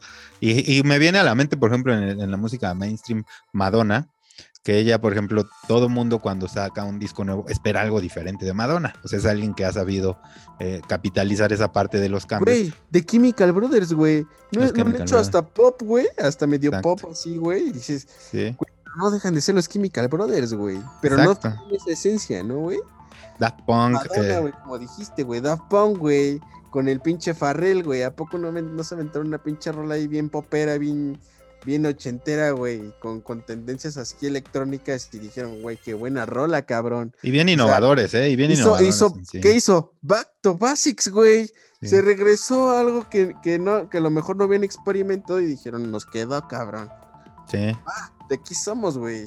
Sí, y, que, y en nuestra escena, pues el Sasha es un claro ejemplo. Y, y- y tiene su contraparte, ¿no? El John Dewitt, que es eh, progre y siempre va a ser progre y tiene que tocar progre porque es John Dewitt y todos esperan que traiga lo nuevo de progre Sí. y no de otra cosa. Y Sasha, es- o sea, es alguien que ha cambiado su estilo con el paso de los años, hasta su forma de tocar, la- las herramientas que utiliza en el escenario. exactamente. Y, y- y John Dewey es lo más tradicional que existe, hasta en técnica de, de arriba del escenario, y que son carreras que, que han manejado de manera diferente, pero que como dices tú, o sea, si, si quieres eh, ver cómo eh, una expresión como más personal, pues escucharía a Sasha, ¿no?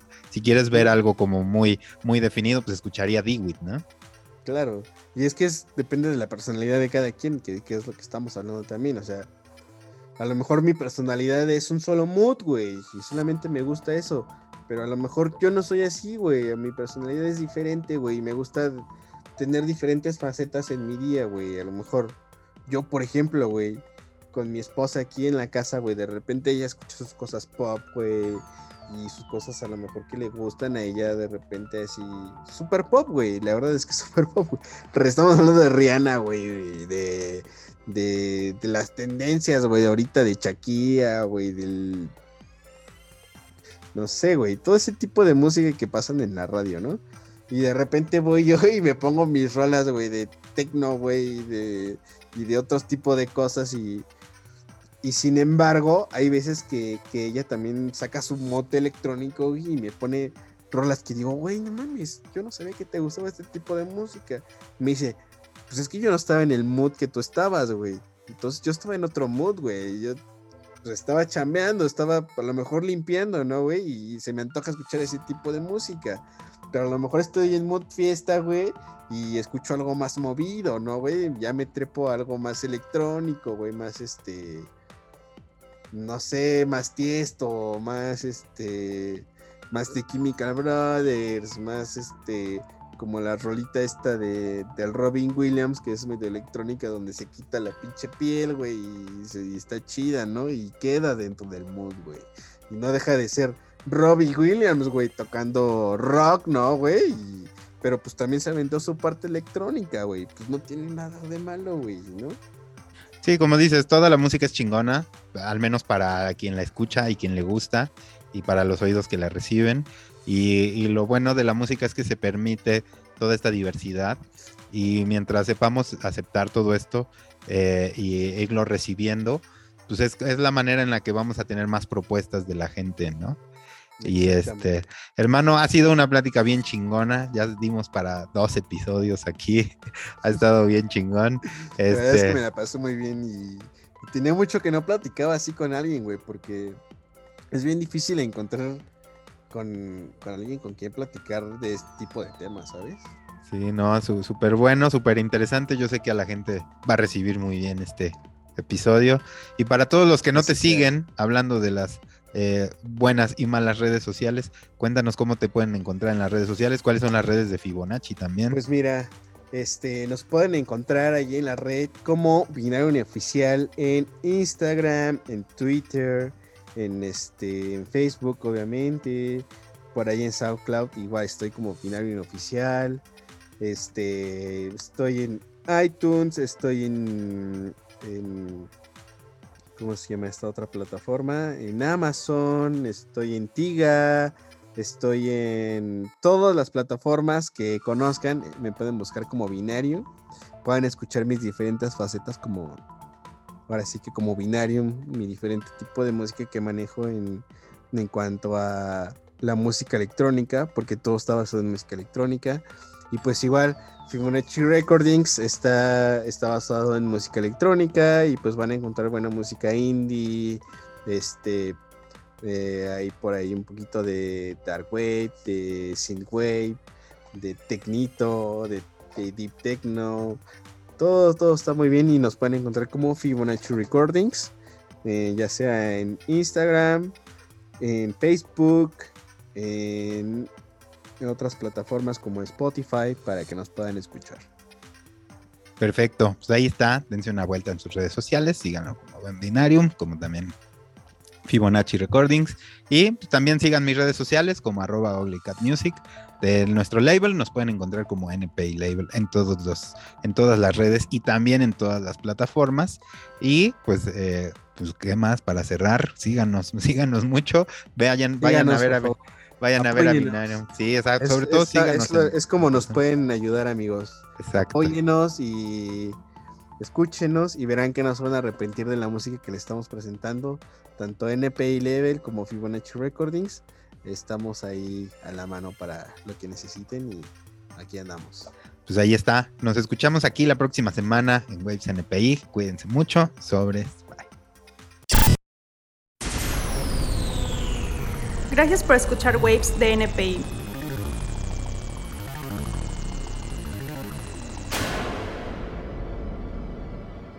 El podcast para los amantes de la música electrónica.